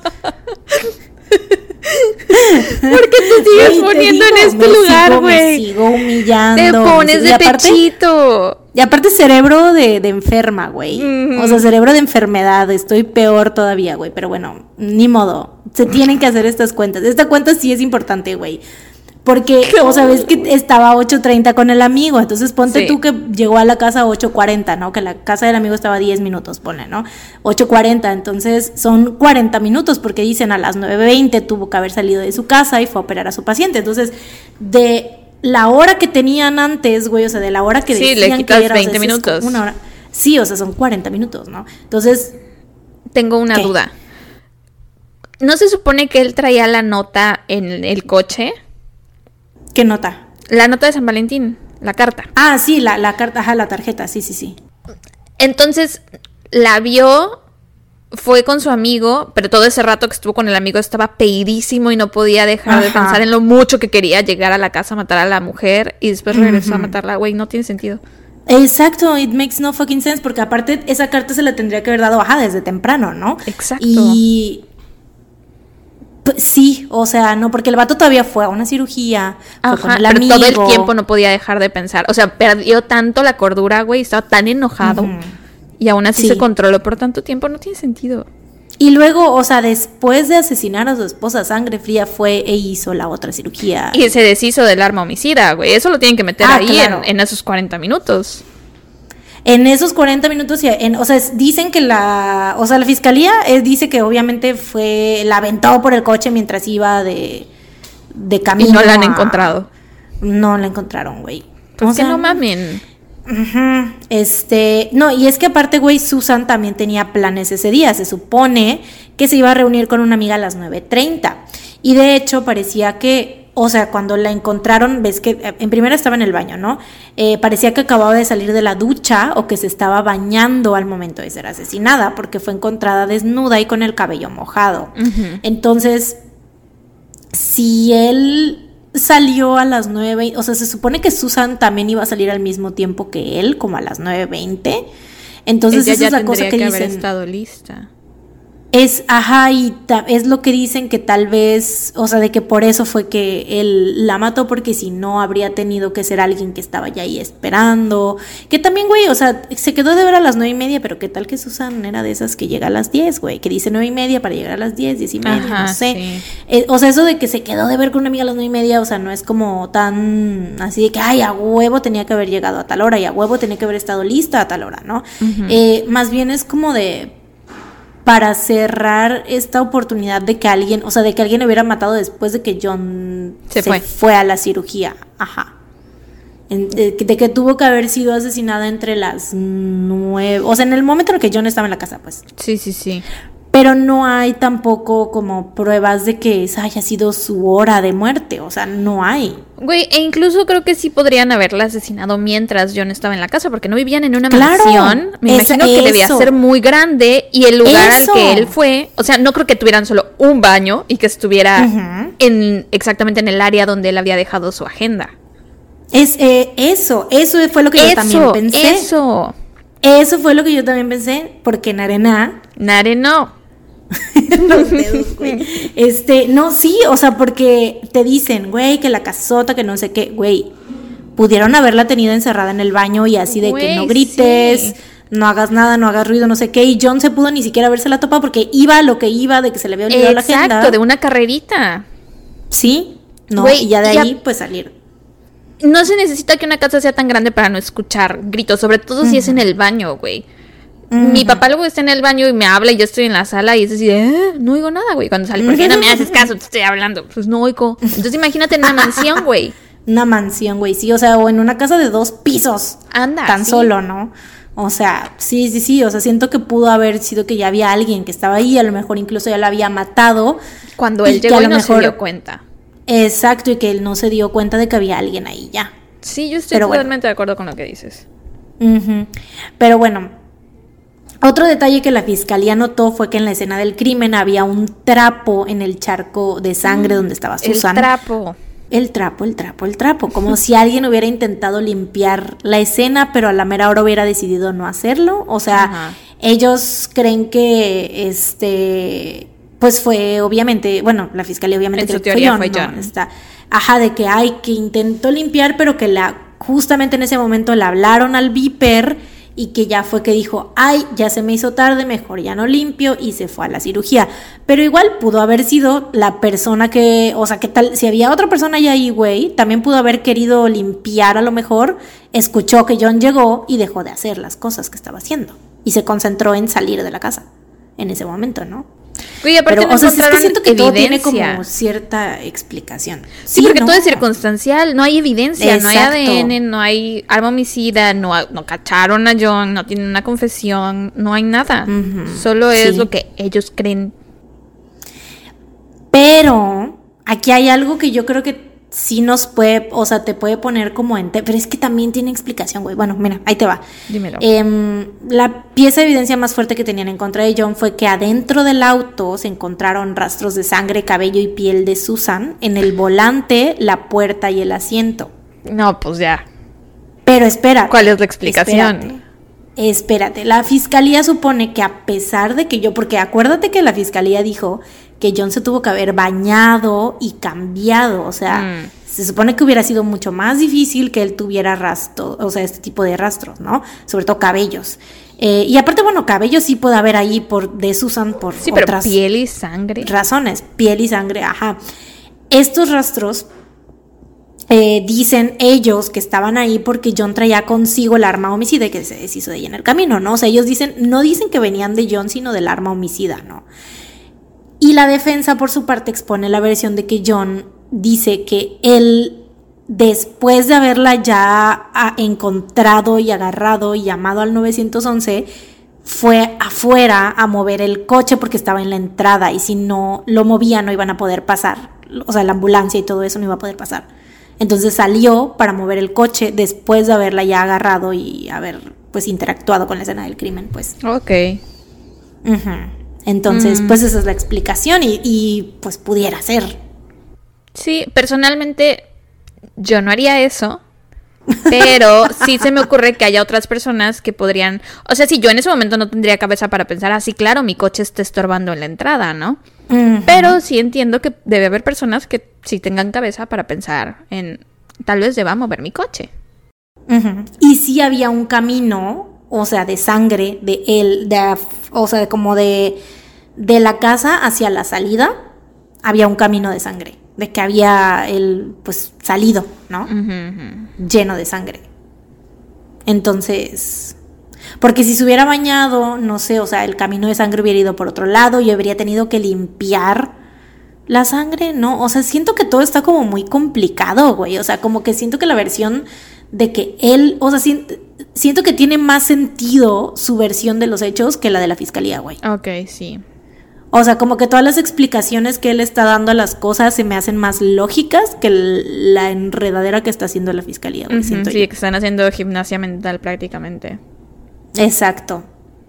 Pero bueno, como no había, o sea, es, tú lo has dicho, güey, pura, era prácticamente pura evidencia circunstancial, contrataron a expertos en salpicadoras de sangre. You love this. Amigos del podcast. You love los expertos en de sangre. Yo la neta, mira, no sé, a mí no me no me convence tanto esa ciencia porque siento que es como no es una ciencia muy exacta, siento yo. Entonces no confío yo tanto en eso, pero pues a la vez sí veo que hay como o sea, sí veo el por qué, pues, o sea, que sí ayuda, ¿no? A veces. Pero bueno, eh, los expertos fueron llevados al juicio como testimonios y, güey, o sea, de hecho, eso yo siento que no sirvió de mucho porque dieron como versiones para sustentar las dos partes, güey, ¿sabes? O sea, como que unos, lo que declararon unos favorecía a John y lo que declararon otros favorecía a la fiscalía. Entonces, fue como mm". em, por ejemplo, uno de ellos dijo que las manchas de la sangre en la ropa de John eran consistentes con su historia de que había estado haciéndole RCP y no eh, de que le salpicaran por haberla asesinado, pues. Em, pero otro de los expertos dijo que se habían encontrado también manchas de sangre dentro de las mangas de su camisa y que esto era como señal de que habían provenido del arma homicida, ¿no? Que siento que, pues, o sea, no sé. Pues si estás en un charco de sangre, güey, y pones tu brazo así y se te moja la orilla de la manga de la camisa, obviamente la, mancha va a avanzar, ¿no? Pues Exacto o te puede entrar, o sea, si te queda tantito, así como un, un, este, como que no te quede justo, pues. Sí, sí. Ahí, por ahí se puede ir la sangre, ¿no? Entonces, pues sí, por eso te digo que es como que no, no, no, no ayudaron mucho, la verdad, como para esclarecer las cosas, ¿no? Eh, y, aparte no había arma homicida, entonces no podían decir, ¿cómo van a decir que viene del arma homicida si no saben de qué tamaño era, qué, qué era, ¿no? O sea, ¿cómo pudo haberle salpicado si no saben qué, con qué fue con que la golpearon, ¿no? Pero bueno, al jurado le tomó dos horas llegar a un veredicto y John Hamilton fue encontrado culpable de asesinato en primer grado. sí, güey, dos semanas después fue sentenciado a vida en prisión sin posibilidad de libertad condicional. No. John contrató nuevos abogados para intentar apelar la decisión y de hecho, o sea, pasaron como todos los filtros legales que se tienen que pasar, llegaron hasta la Suprema Corte pero ahí, pues al final rechazaron la, apelación, güey. No lo puedo creer, güey. Sí, güey. Y pues así es, así termina esta historia, güey. Hasta el día de hoy, John continúa preso en una cárcel de máxima seguridad. No lo puedo creer, güey. I know. Siento que no hay, es, es de esos casos que yo, porque he contado varios casos de el marido mata a la mujer y siento que esta vez es como de cero, no sé, no, no, me dejó bien insatisfecha, güey, porque es como de uno, o sea, siempre hay, cuando hay como evidencia así contundente y que se sabe que sí fue el marido 100% porque sí, sí o sí fue, siempre hay algo, o sea, como algún comportamiento, alguna cuestión de que hay que mentira, que problema aquí, que problema allá, que hay que por fuera se veían como una pareja feliz, pero tras puertas cerradas no lo eran y no sé qué. Aquí en este caso no hay nada de eso, güey. Nadie, no. Güey, no lo puedo creer. Estoy de verdad en shock. no puedo creer que lo hayan condenado con esa con esa evidencia, güey. sí, güey, nada. ¿Qué pedo? Es pura cosa circunstancial y es, es lo que dices tú, güey. Qué poca madre. Y con cosas que recolectaron, o sea, lo arrestaron y en un día, aceptaron, sí, güey, aceptaron hacer todo esto en un día, güey. Güey, no lo puedo creer. Y de ahí hasta que fue el juicio, solo ese tipo de evidencia, o sea, la única evidencia que lograron, o sea, güey, tuvieron que recurrir a, que recurrir a los estos expertos, te digo, en salpicaduras de sangre y sin tener el arma homicida, güey, ¿cómo crees? Güey, no lo puedo creer de verdad. Y no puedo creer que no le hayan hecho caso en ninguna de las apelaciones. ¿Qué pedo? Sí, güey. O sea, sí le hicieron, te digo, llegaron hasta la Suprema Corte, pero ya ahí. Sí, pero lo rechazaron. ajá, lo rechazaron al final, güey. ¿Qué pedo, güey? I know. Su madre. Qué gato. pues ojalá sí sea culpable, güey. Ojalá sí sea culpable. Porque no mames. Pues, si no, hay un hombre inocente sentado en prisión desde el 2001. 20 años tiene ya Qué poca en prisión, güey. Sí, sí, sí. Y siento que, o sea, no sé, como que no hay suficiente el... ¿Investigaron acaso a los grupos antiaborto? ¿Vieron quién estaba detrás de eso, güey? No hay, no se sabe quién estuvo a lo mejor detrás. Susan tenía a lo mejor un exnovio loco, el exmarido. Hay gente que dice, los que creen en la teoría del amorío con la stripper, dicen que, o sea, la gente cree que pudo haber sido la stripper, güey. O sea, eso sí claro, es como una siempre hay que echarle la culpa a la vieja. Si hay vieja en la sea, es historia una fue ella. y sobre todo si es sexo servidora, por supuesto que Claro. No, pero estás hablando porque es, o sea, esto se dice pues porque pues es como la tercera en discordia que salió a la luz, ¿no? Pero realmente no se probó nada, o sea, no se Sí, probó nunca que probaron que tuvieran una relación. ¿Qué pedo, güey? Ni, ni porque ella, o sea, aunque ella lo hubiera negado, si hubieran pruebas suficientes, güey, pues hubiera sido. Y ya era el 2001, güey, o sea, siento que ya era más tiempo como para decir, güey, no sé, o sea, también por el ADN, güey, así. Y no sé, güey. Y, si, y ¿sabes qué? Mm. Creo también yo que lo lógico, eh, si John hubiese matado, bueno, en este caso no, se- no se sabe, ¿no? Pero en mi mente siento que lo lógico hubiera sido que él, no había nadie en la casa más que ellos, ¿no?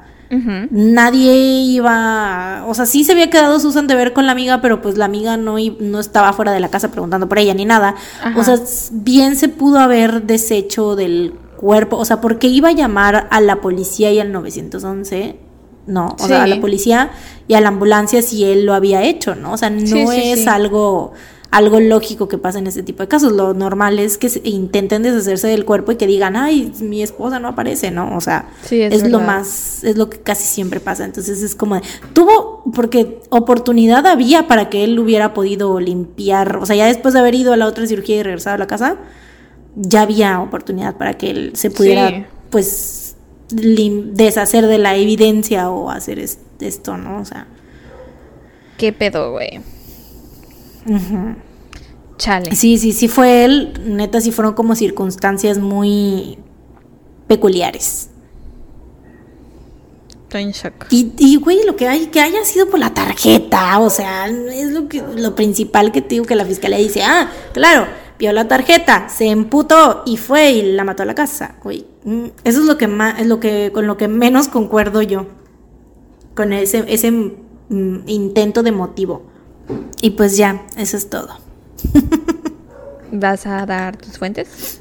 No. you know me. Está bien. Pues every bueno. time, every time I translate one video, I- podrías decir el I video. have no fuentes. No, no, no tengo, güey. Lo saqué, me lo saqué del culo este caso. Yo solita. Me lo inventé. no, por Fuente, eso está tan el ridículo. cuento que, que escribí anoche. Por eso es tan, tan ridículo, güey, porque yo me lo inventé. Güey, la neta sí está muy ridículo. Qué poca madre. sí, sí, güey, la neta sí. Chale, pero bueno, buen trabajo. Thank you. Pues ya. Pues ya haremos pausa. Vamos a hacer una pausa porque tengo que ir a hacerme la prueba del COVID. Y yo Y me muero de hambre. I can't wait. Sí, yo también, güey. No sé cómo le voy a hacer ahorita para comer y luego la prueba o hacerme la prueba y luego comer, güey. No sé qué voy a ¿Te hacer. vas a hacer la bueno. PCR o la de antígenos? La de antígenos. Ok, ok. Porque están activos mis síntomas. Y pues ya, güey. Me va a dar muchísimo coraje pagar la PCR y que salga negativa, güey. Entonces, Pues bueno, sí. sobres. Nos vemos al ratón. Nos vemos en unas horas. I can't wait to hear your caso. LOL. Las expectativas estarán altas, güey. LOL. Sale. Bye. Mucha anticipación. Ok. Volvimos. Hola, después de ya y volvemos a saludar, ¿no? Como si yo siento que Bienvenidos estamos, siento que estamos grabando a la segunda parte del episodio 90 y ¿qué es? 93, Dos. 92. ¿Cómo- ¿Te acuerdas Dos. cuando partíamos en dos los episodios porque no este que eran muy largos Ajá, sí. porque no quer- no podíamos pagar el Por el tiempo, El sí. tiempo. Nos pasábamos. La vergüenza. Ay, qué Nuestros oso. inicios, muy humildes, muy humildes. Oigan, pues ya pasaron tres horas, ¿no? Ujú, ¿Cómo te fue? ujú, terminamos terminamos de grabar como tres y media, ¿no? Son seis y media justo ahorita. ¿Cómo te fue? Güey, pues me hice la prueba del COVID, salió negativo, gradio, Oh, ok. que en It, sí, salió negativo, pues estoy feliz, estoy feliz. Ya como que mi mala I'm racha se you. empieza, empieza a mejorar. este, sí, güey. Yo, güey, no sabía que ahora, esto se va a escuchar muy mal, pero, güey, no sabía que ahora te meten esa madre más profundo y en los dos hoyos, güey. ¿Cómo te lo hicieron la primera vez entonces? La primera vez solamente en uno, güey. O sea, en un, en un orificio. Y no me la metieron tan profunda. Es que, ¿sabes qué? Yo nunca me hice prueba en 2020, entonces puede ser, tú te la hiciste en 2020, Mm. ¿no? Puede ser que antes fuera como tú dices, porque las pruebas que me he hecho yo, todas han sido de que en los dos orificios, y sí, te la meten hasta el cerebro, güey. Los dos. Y duele, güey. Sí, it fucking hurts. Me acuerdo que la primera sentí cosquillitas nada más, así como que, ay. Y ahorita sí fue así de, "Oh, la puta madre. O sea, sí me retorcí, güey. O sea, neta, sí estaba yo, cerré los ojos así de que, "Ah".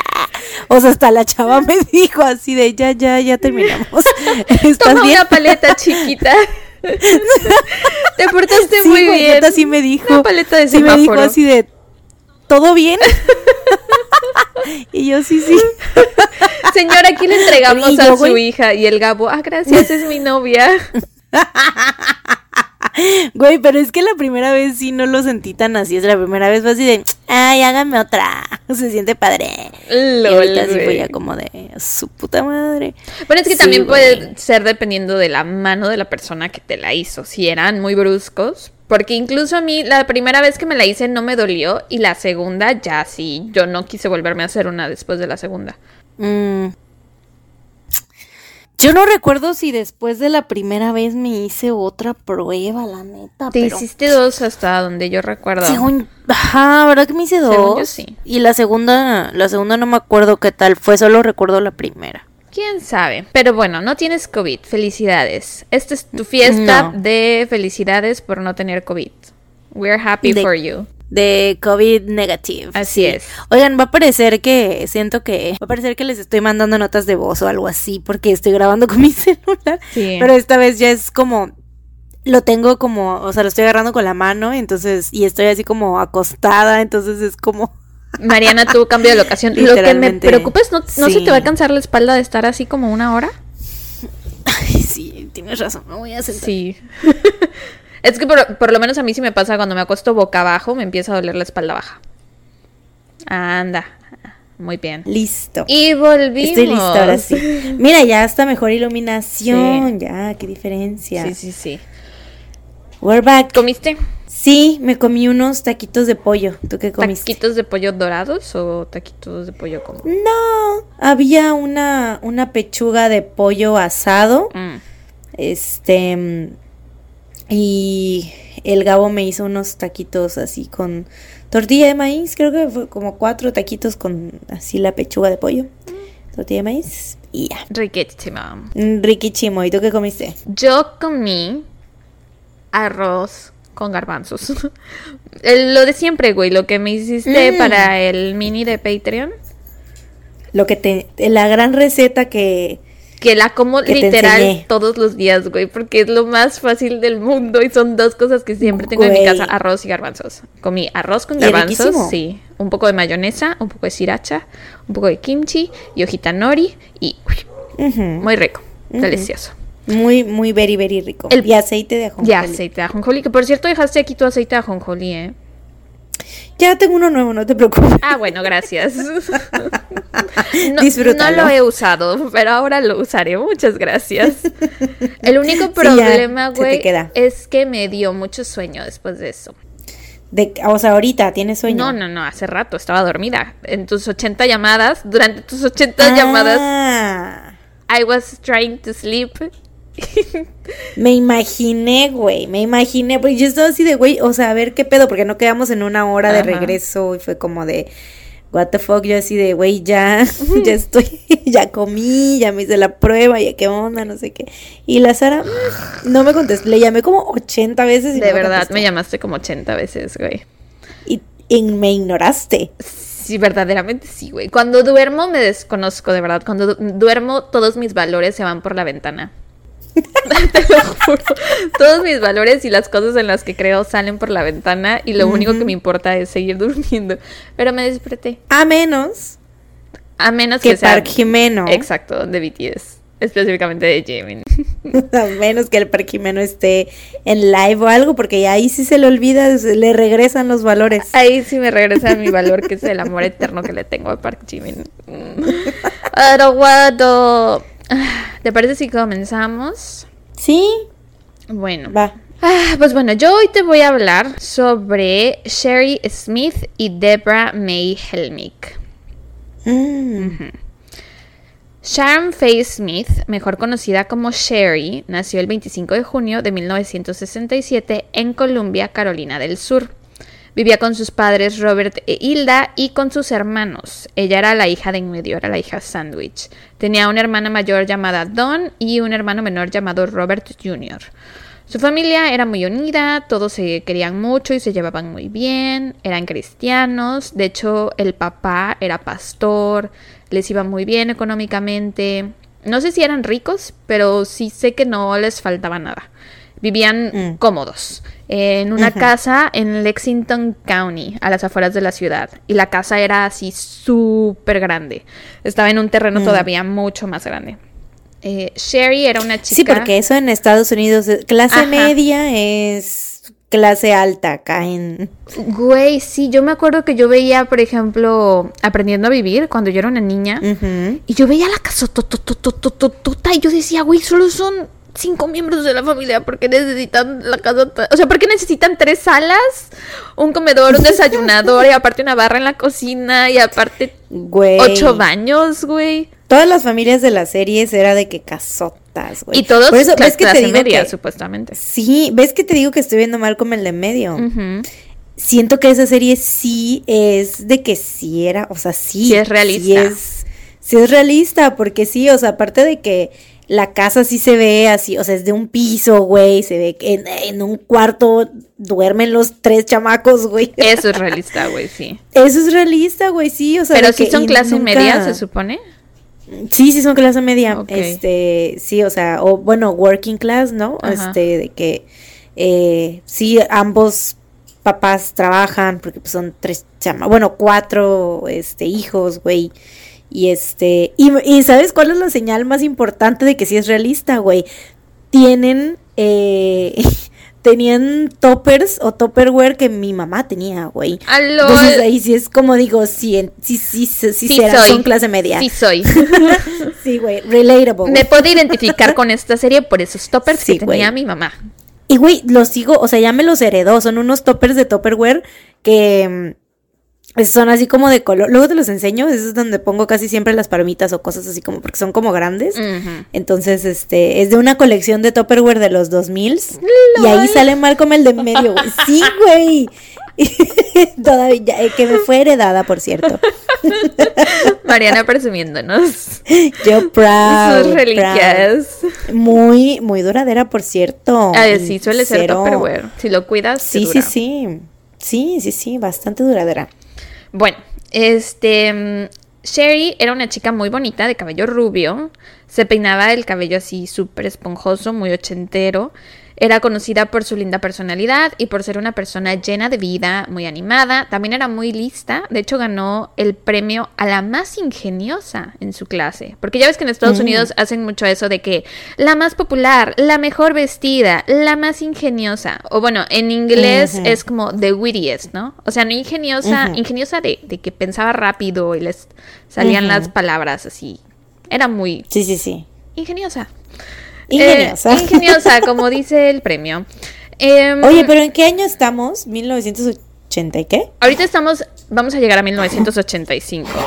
¿Is he okay? Siempre hace eso, güey. Un perdón. Gabo, por favor, Perdón, ya. contrólate. Va ganando Reggie 1, Gabo 0.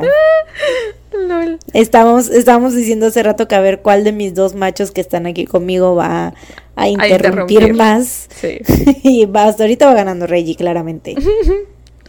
Este, Pero, pues, ajá, 80 y qué? estamos en los 80, o sea, te estoy dando como una descripción de su vida, pero vamos a llegar al 85. Ah, ok, ok, ok. Este, a Sherry le gustaba montar a caballo y cantaba en el coro de la iglesia con su hermana, porque ves que digo que su familia era muy cristiana y su papá era pastor y así, pues cantaban en el coro de la iglesia. En mayo de 1985, Sherry tenía 17 años y estaba en su último año del high school. Estaba muy emocionada por ver lo que le deparaba el futuro y pues aparte ya iban a ser vacaciones. Le faltaba, le faltaba presentar un par de exámenes, pero ya sentía las vacaciones respirándole en la nuca prácticamente.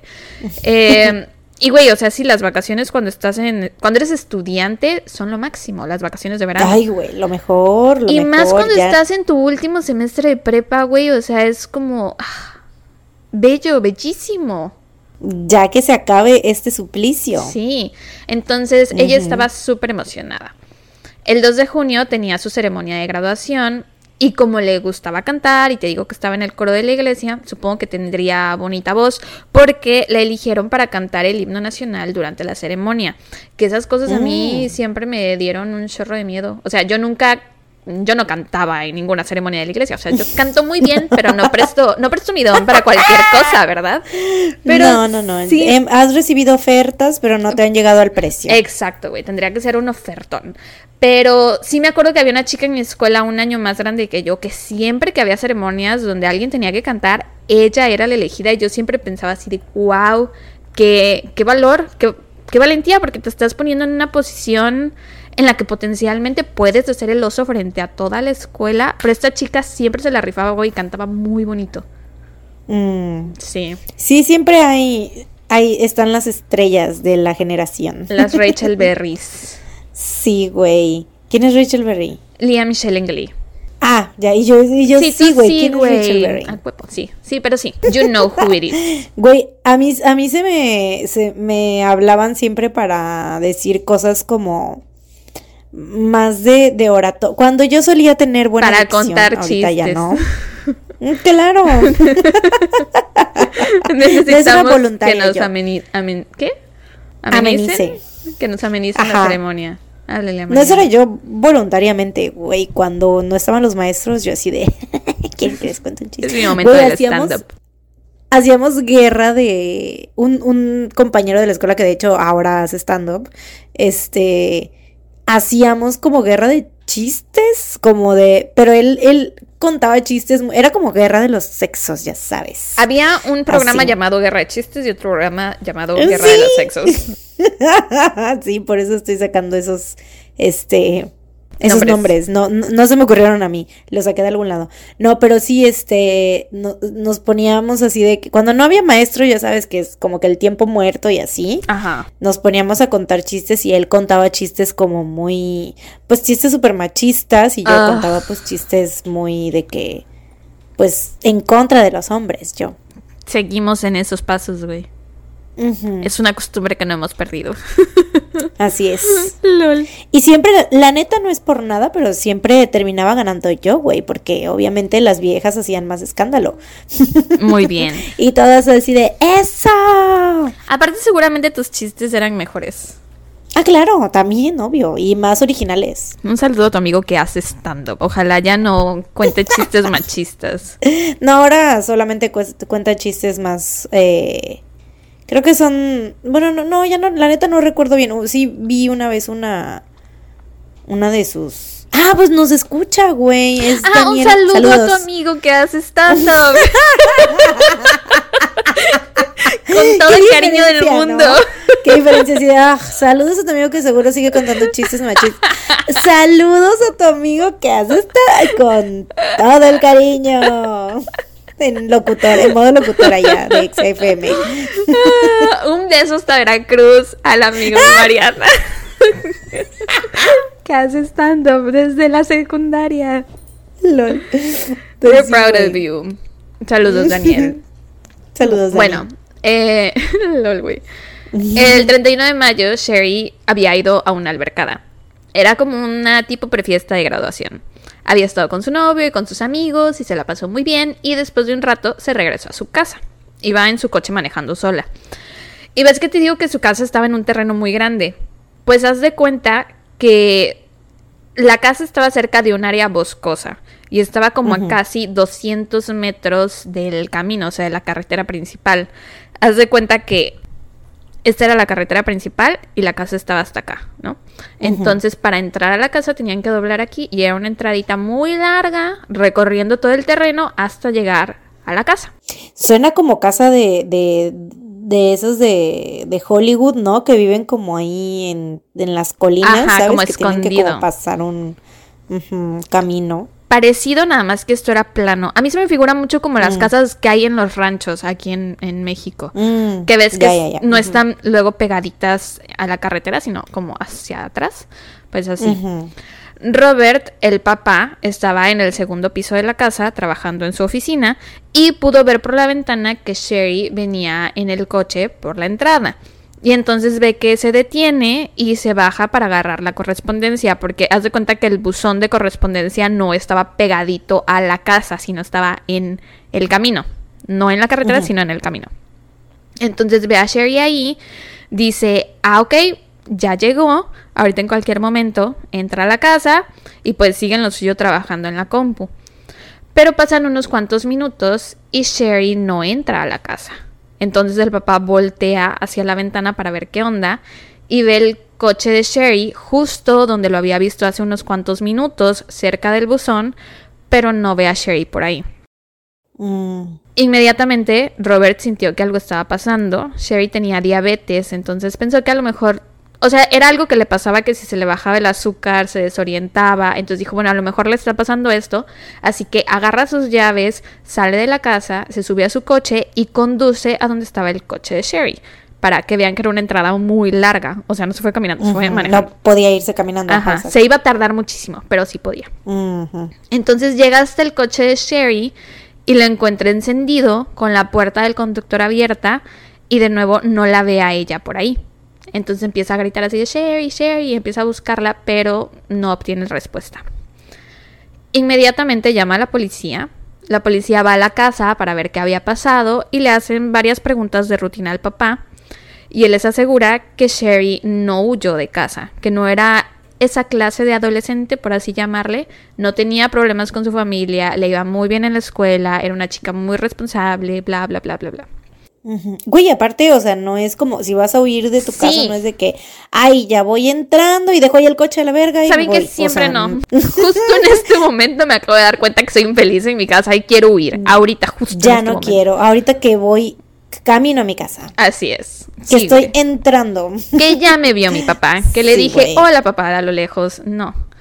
Entonces el sheriff encargado enseguida, pues sintió eso, ¿no? De que no tendría sentido que hubiera escapado, le entró el mal presentimiento y eh, pues sospechó que alguien le podría haber hecho algo a Sherry. Así que llama a la estación para pedir refuerzos en ese mismo momento, en lugar de esperar las 24 horas que se supone que tienen que esperar antes de declarar a una persona como desaparecida. Que güey me, van varios casos, un par de casos que nos pasa que los detectives hacen esto, que la policía hace esto y la neta, buen trabajo. Eso deberían hacer todo. Eso hubieran hecho los del pinche crucero, güey. Sí, güey, same. Al poco tiempo llegan los refuerzos y peinan la escena esperando encontrar algo como marcas de neumáticos o de zapatos o huellas dactilares o lo que fuera, pero no encuentran nada. Peinan la escena. Pensé que me ibas a decir neumático. Y yo, Me dio risa, güey. Peinan la escena. Pues, la Virgen se está. En vez de la escena se está peinando. ¿cómo dirías tú? chistoso, ¿Cómo dirías tú? Examinan la escena, ¿no?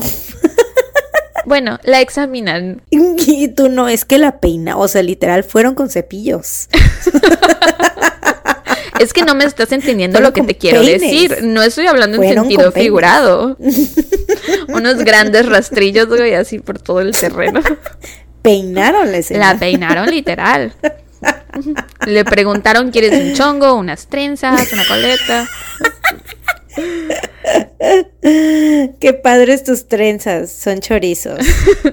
Eh, y bueno, entonces organizan una búsqueda por tierra, así como que con un chorro de oficiales que fueron de hasta otros condados, porque creían que alguien se la había llevado y sabían que las siguientes horas eran críticas, si no, o sea, si esperaban encontrarla con vida.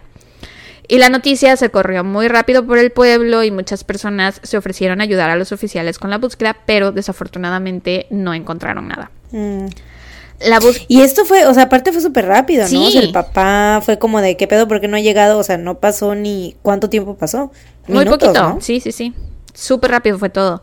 Eh, la búsqueda continuó por dos días más. Y durante el primero de esos días llegaron los oficiales del FBI, eh, porque la oficina del sheriff les llamó para pedir ayuda, porque sintieron que necesitaban como gente que tuviera más conocimientos o no sé. Más Em, recursos. Ajá. Y te digo, la investigación no avanzaba. Hasta que tres días después de la desaparición, o sea, el 3 de junio, como a las dos y media de la mañana, mientras la familia Smith dormía, empezó a sonar el teléfono. Robert contestó y escuchó una voz desconocida que le preguntaba por su esposa. Así que le pasó al- el teléfono a Hilda, a la mamá de Sherry. El hombre le dijo que era el secuestrador de Sherry, que sentía habérsela llevado, que eventualmente se las iba a regresar, y les aclaró también que esa llamada no era para pedirles rescate de ningún tipo. Le dijo a Hilda que iba a recibir una carta por correspondencia ese mismo día, prometió llamar más tarde y después de eso colgó. Y para este punto, güey, los teléfonos de la familia ya habían sido intervenidos por la policía porque sospechaban que podrían recibir alguna llamada, pero la llamada duró tan poco que fue imposible No rastrearla. rastrearla. Sí. Y bueno, por si las moscas, por si acaso el tipo volvía a llamar, instalaron una grabadora de voz porque creían que tener su voz grabada podría ser muy valioso para la investigación, ¿no? Los oficiales se dirigieron a la oficina postal antes de que amaneciera para buscar la carta que supuestamente le iba a estar llegando a los Smith ese día.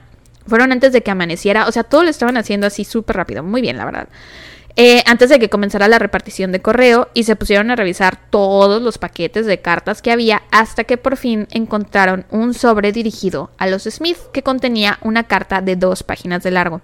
La carta había sido escrita por Sherry, enseguida reconocieron su letra, las hojas eran de un blog de notas legal amarillo, en la parte de arriba decía 6185, o sea, junio 1 del 85, 310 AM, I love you all, o sea, los amo a todos. Y el título de la carta era Last Will and Testament, o sea, última voluntad y testamento. Sí. Y pues la carta era básicamente de ella despidiéndose, diciendo que los amaba a todos, que lamentaba si alguna vez los había decepcionado, que su intención siempre había sido hacerlos sentir orgullosos de ella, así como ella se sentía orgullosa de su familia. Les dijo que quería tener un ataúd cerrado y les pedía también que no permitieran que lo que le estaba pasando a ella les arruinara la vida. Y al final se despidió con un postdata, mamá, te amo muchísimo, como que siempre sentí que yo era tu favorita. Tú eras la mía. Los amo. Entonces, obviamente el contenido de esta carta no era para ¿Tenía nada lo que esperaban. Sí, te Ah, dije sí, que era la de medio, era la de medio, sí, sí, sí. Mm, Ah, chale, qué poca para los hermanos, ¿no? Espero que no hayan leído esa parte. Ay, lol, güey. Pues yo creo que cuando tienes hermanos te das cuenta quién es el consentido de cada bueno, papá. sí. sí.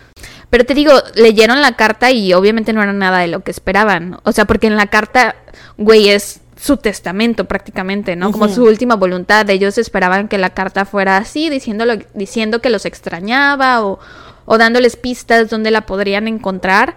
Pero ya esto era como que probablemente Despedir. sí la iban a matar, ¿no?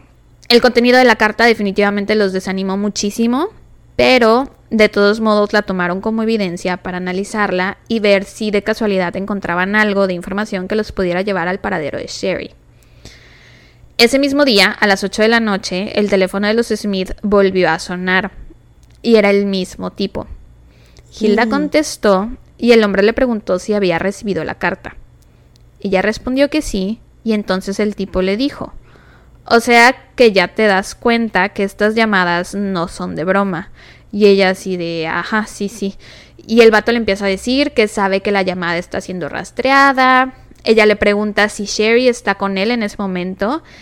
Y él le responde, súper creepy, diciéndole que Sherry ahora era parte de él física, mental, emocional y espiritualmente. Mm, Que sus almas eran una ahora. mm, Los oficiales logran rastrear esta llamada. Venía de un teléfono público Güey, mi mente se está yendo a tantos lados, no sabes esto. Ya salieron como 800 multiversos de aquí, güey. Pero Compártenos. continúa, continúa. Desarrolla. Continúa, continúa. Ok. Continúa, continúa. No puedo ahorita, güey. O sea, mi mente está, es como el, el Bob Esponja cuando todo se está incendiando en el cerebro, güey, que todos están aventando papeles y así, así está mi mente ahorita, güey. No Bueno. podría yo elaborarte en una de las, en una de mis teorías porque todas están hechas un desmadre ahorita. Ninguna está completa aún. No, güey. continúa, continúa. Eh, te digo que esta llamada sí la lograron rastrear, venía de un teléfono público, pero cuando llegaron al teléfono, güey, ya no había nadie. O sea, y lo único que encontraron fue el teléfono mal colgado, estaba literal Mm, colgando. de película, cable. de película. Sí, sí, sí. Y pues no encontraron huellas dactilares ni nada por el estilo. Mm. O sea, llevaba, iba preparado, entonces, con guantes y toda la cosa, ¿no? Así es. Después de esto, con la poquita información que tenían, el FBI armó un perfil del sospechoso. Y el detective encargado de esto fue John Douglas, el mismísimo Mindhunter. En él se inspiraron para crear el personaje que interpreta a Jonathan Groff, así es. Mm. Y bueno, según el perfil, el sospechoso era un hombre blanco. You don't say. podría Ajá. estar usando un modificador de voz. Que de hecho Ah, sí bueno, creían claro, que claro. usaba un modificador de voz. Este, pero bueno, sí, era un hombre blanco de entre veintitantos y treinta y poco años, soltero, un poco más inteligente que la media, que tenía un trabajo de cuello azul, o sea que era tipo obrero o algo así. Y como en las llamadas sonaba como si estuviera usando un aparato para distorsionar su voz, en el perfil anotaron que lo más seguro es que trabajara en algo que tuviera que ver con electrónica. También creían que debía tener historial criminal, que era una persona asocial y obsesiva compulsiva, y que si el estrés de la vida lo llegaba a sobrepasar, se volvía violento, que no sentía remordimiento alguno y que lo más seguro era que lo volviera a hacer. El miércoles 5 de junio, los Smith recibieron una llamada más en la que el hombre les dio una dirección, les dio indicaciones para encontrar a Sherry.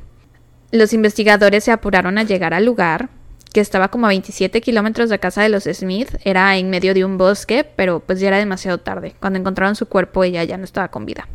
Mm. Al médico forense le fue difícil determinar la hora, el día y la forma en que Sherry había muerto porque pues era verano. Y esa semana había hecho muchísimo calor, entonces su Se cuerpo descompuso súper rápido. sí estaba en un estado de descomposición muy avanzado. Mm. Esto fue el miércoles 5 de junio.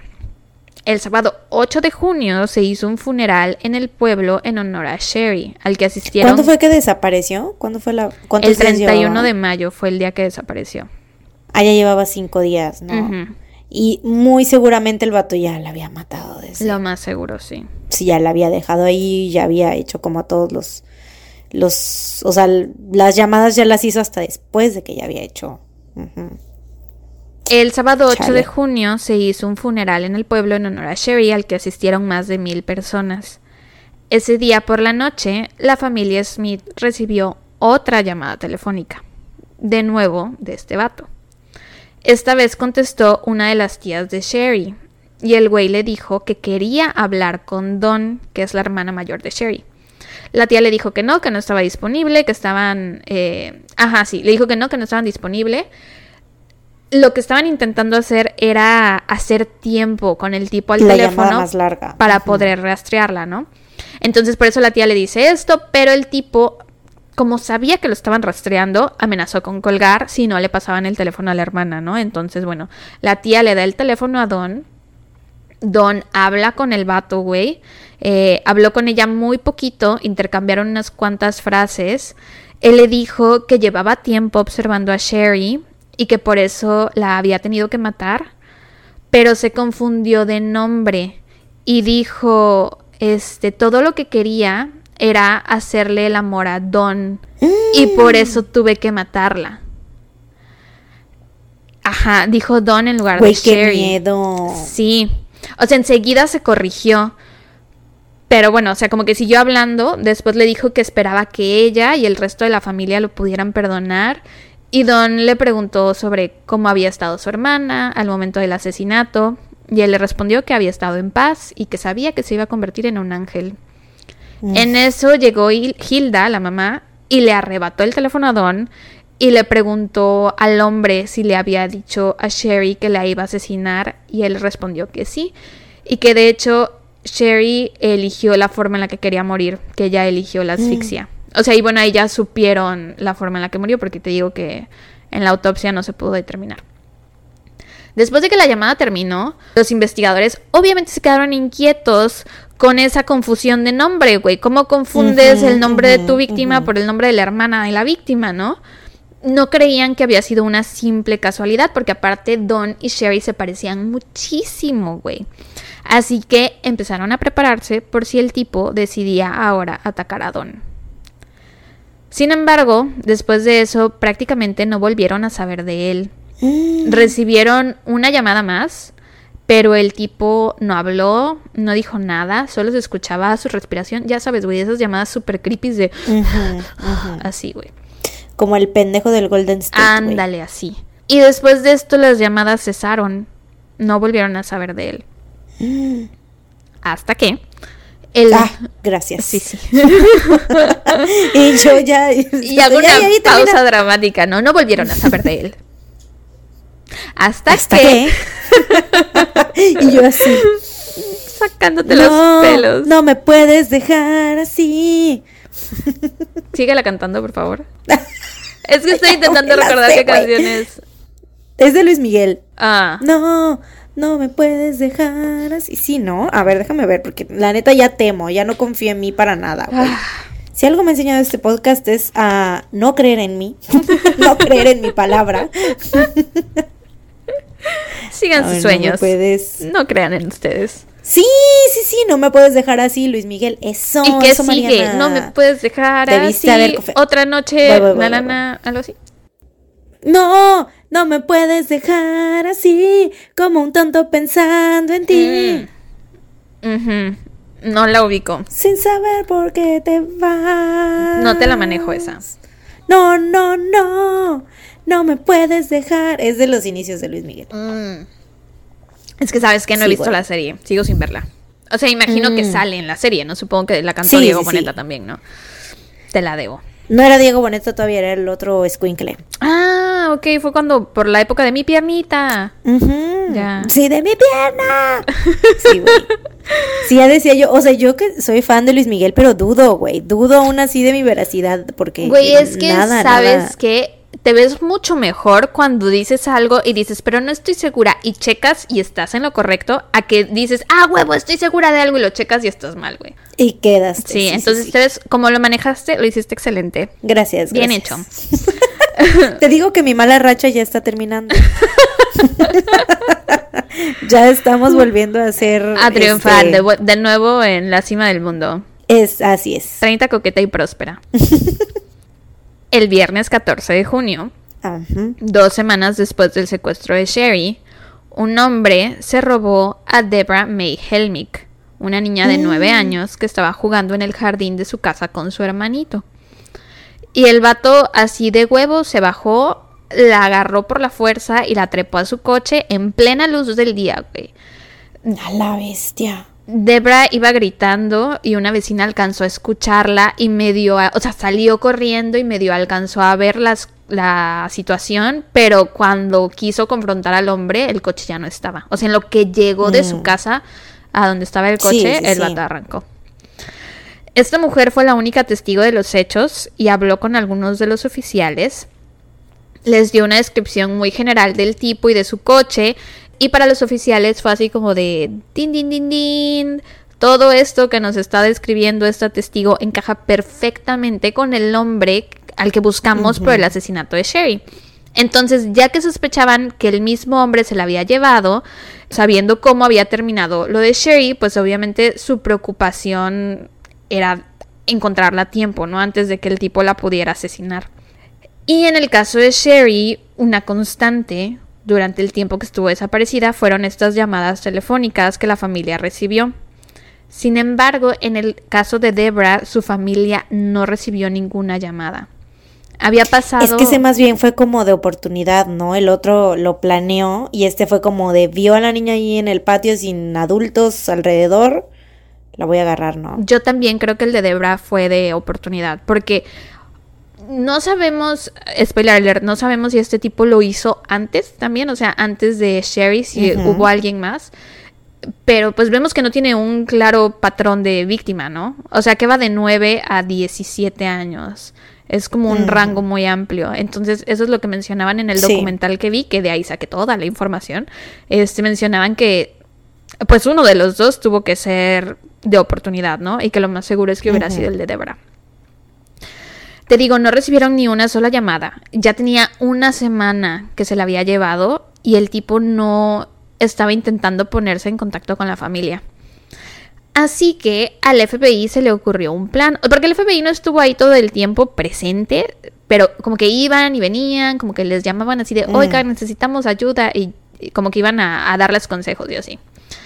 Al FBI se le ocurrió un plan, eh, ves que en una de las llamadas confundió a Don y a Sherry, confundió los nombres, te digo, no pensaban que esto hubiera sido casualidad.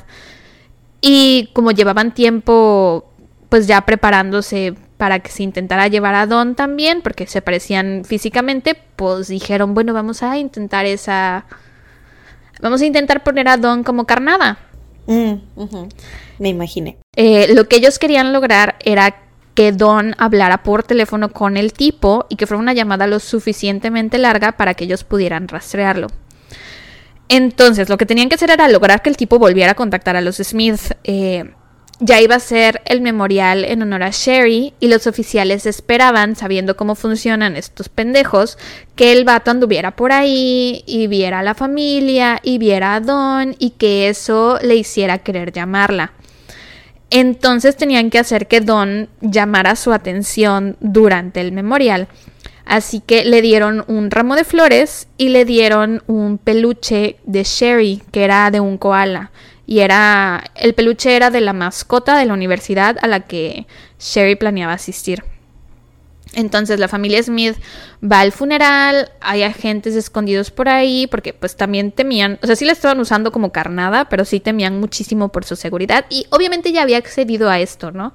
También supongo que con mucho miedo, pero pues lo estaba haciendo porque creía... Con tal de encontrar al culpable. Exacto, sí, atrapar al asesino de su hermana. Pero aún así cabía la posibilidad de que ella se convirtiera en víctima también, ¿no?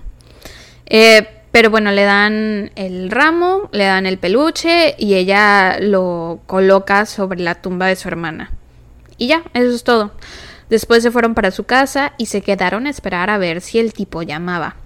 Esa tarde el teléfono sonó varias veces y todas las llamadas las contestaba Don porque era parte del plan, ¿no? Que ella fuera la primera en contestar. Por si acaso era el vato, ¿no? Pero nadie, o sea, todas eran llamadas de que de primos, tíos, amigos. Hasta después de la medianoche fue que llamó el tipo. Mm. Sí.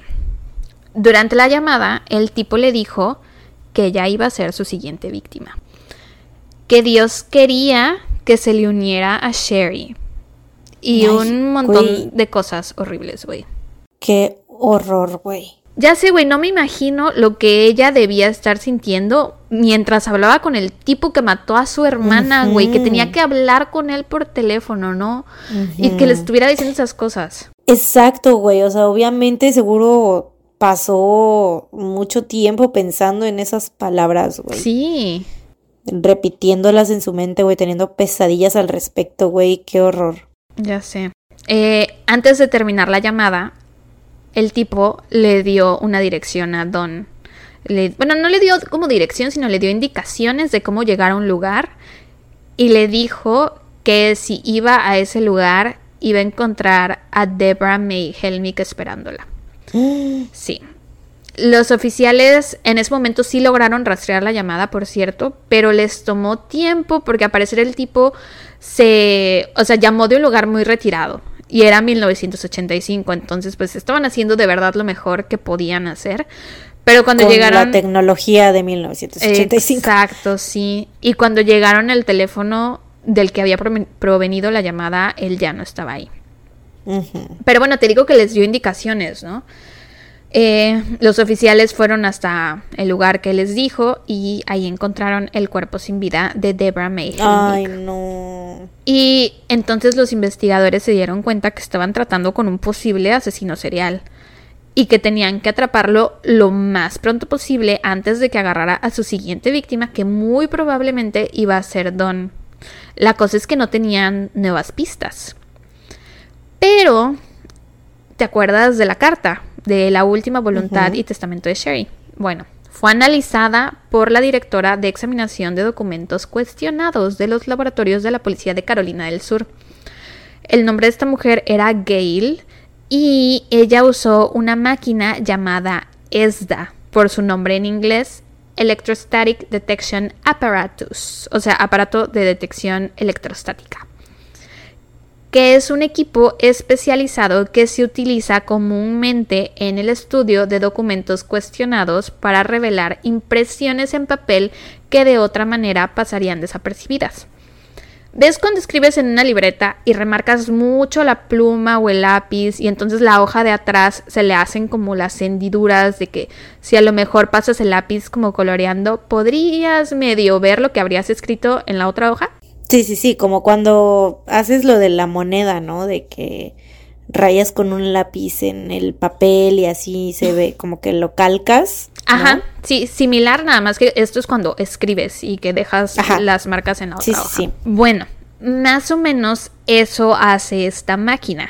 Obviamente lo hace en un nivel súper pro y puede detectar hendiduras en páginas varias capas por debajo de la hoja superior y muchos años después de, que se hayan creado. O sea que si yo escribo en la primera hoja de una libreta, a lo mejor ellos lo pueden ver en la última, última hoja, ¿no? Entonces la directora Gail estuvo analizando la carta hasta que encontró lo que parecía ser un número telefónico y un nombre. El nombre era Joe y haz de cuenta que el número telefónico era de siete dígitos tenían los tres primeros dígitos, que eran, pon tú como en México, el 229. Tenían el los segundos dos dígitos, el tercer dígito les faltaba y el último lo obtenían también. O sea, solo les faltaba un número. Em, y ah, por los primeros. probar con todos los números. Sí, justamente se hicieron. Y por los primeros tres dígitos pudieron determinar que el número era de Alabama. Y para dar con el número correcto hicieron justamente eso que dices, que es probar con todas las posibles combinaciones de números, hasta que dieron con alguien llamado Joe. Su nombre completo era Joe Shepard. Y los investigadores revisaron sus registros telefónicos y vieron que había recibido dos llamadas desde Carolina del Sur. Carolina del Sur es donde pasó lo de Sherry y lo de Debra. Consiguieron su dirección y la policía de Alabama fue la encargada de ir a hablar con él. Cuando llegaron se dieron cuenta que no encajaba con el perfil del criminal, pero le preguntaron sobre estas dos llamadas de Carolina del Sur y él les dijo que habían sido hechas desde casa de sus papás, que vivían justamente en Carolina del Sur. La policía de Alabama le mm. comunicó esto a la de Carolina del Sur ellos verificaron los datos y vieron que efectivamente el número en cuestión correspondía con la casa de Ellis y Sharon Shepard. Mm. Entonces, van a hablar con ellos y descubren que Ellis trabajaba como eléctrico en construcciones. O sea, mm. que su trabajo era de collar azul, era obrero y justamente también trabajaba en cosas de bueno, no de electrónica, pero de electricidad. Para ellos fue así como de, ah, huevo, dimos con el perfil. sí. Eh, pero aparte de esto, güey, el perfil no encajaba para nada. O sea, era lo único, que tenía collar, este, trabajo de collar azul. Era lo único. Que tenía collar blanco. sí, eso era lo Entonces, de algo estamos seguros. El asesino tiene el collar blanco. Azul. ah, no, no era blanco, no era white collar. No, los trabajos de white collar son los que son de mucha caca en el cerebro. Y los que son de blue collar son los de hacer cosas con las manos, como los obreros. Oh, ya, ya, ya. Es que, ajá, pero había confundido, pensé que habías dicho white collar, pero no, es blue collar. Blue collar. Ya, ya, ya, ya. Bueno, entonces nada les encajaba, solo eso. Em, empezaron a sentir que esta pista no los iba a llevar a ningún lado, pero de todos modos los entrevistaron, ¿no? Para ver qué salía. Y los Shepard les comentaron que justo acababan de regresar de un viaje de seis semanas. Los investigadores les preguntaron si sabían de los asesinatos de Sherry y Debra y poco a poco los Shepard les empezaron a decir que como que sospechaban del güey que habían dejado cuidando su casa, Mm, Larry Jean Bell. Mm. Y conforme lo Güey, me encanta cuando esto pasa, que una cosa te lleva a otra, te vas siguiendo como el hilito, güey. Es tan satisfactorio, güey. So Cuando vas satisfactorio. poniendo todas las piezas y todas encajan, güey, ya sé. Güey, qué bello que todo esto haya pasado desde de la máquina esa de los números, güey. De, o sea, la máquina que lee las páginas y la Ujú, chingadera, los números, luego el vato este, que la casa de sus papás, güey, el- los papás, el vato que dejaron cuidando la casa, güey, ya amo. sé, güey, yo también. Parece caso salido de Criminal Minds. O sea, que alguien lo Sí, escribió güey, para es que un fuera satisfactorio. episodio. Es un episodio de la ley y el orden VE. Tun, tun, tun. Sí, güey. Bueno, sí, les, les dicen así, no, pues medio sospechamos del güey que dejamos cuidando la casa, Larry Jean Bell. Y conforme lo iban describiendo, los investigadores iban prácticamente tachando cosas del perfil criminal que el FBI les había armado, porque todo cuadraba a la perfección, güey.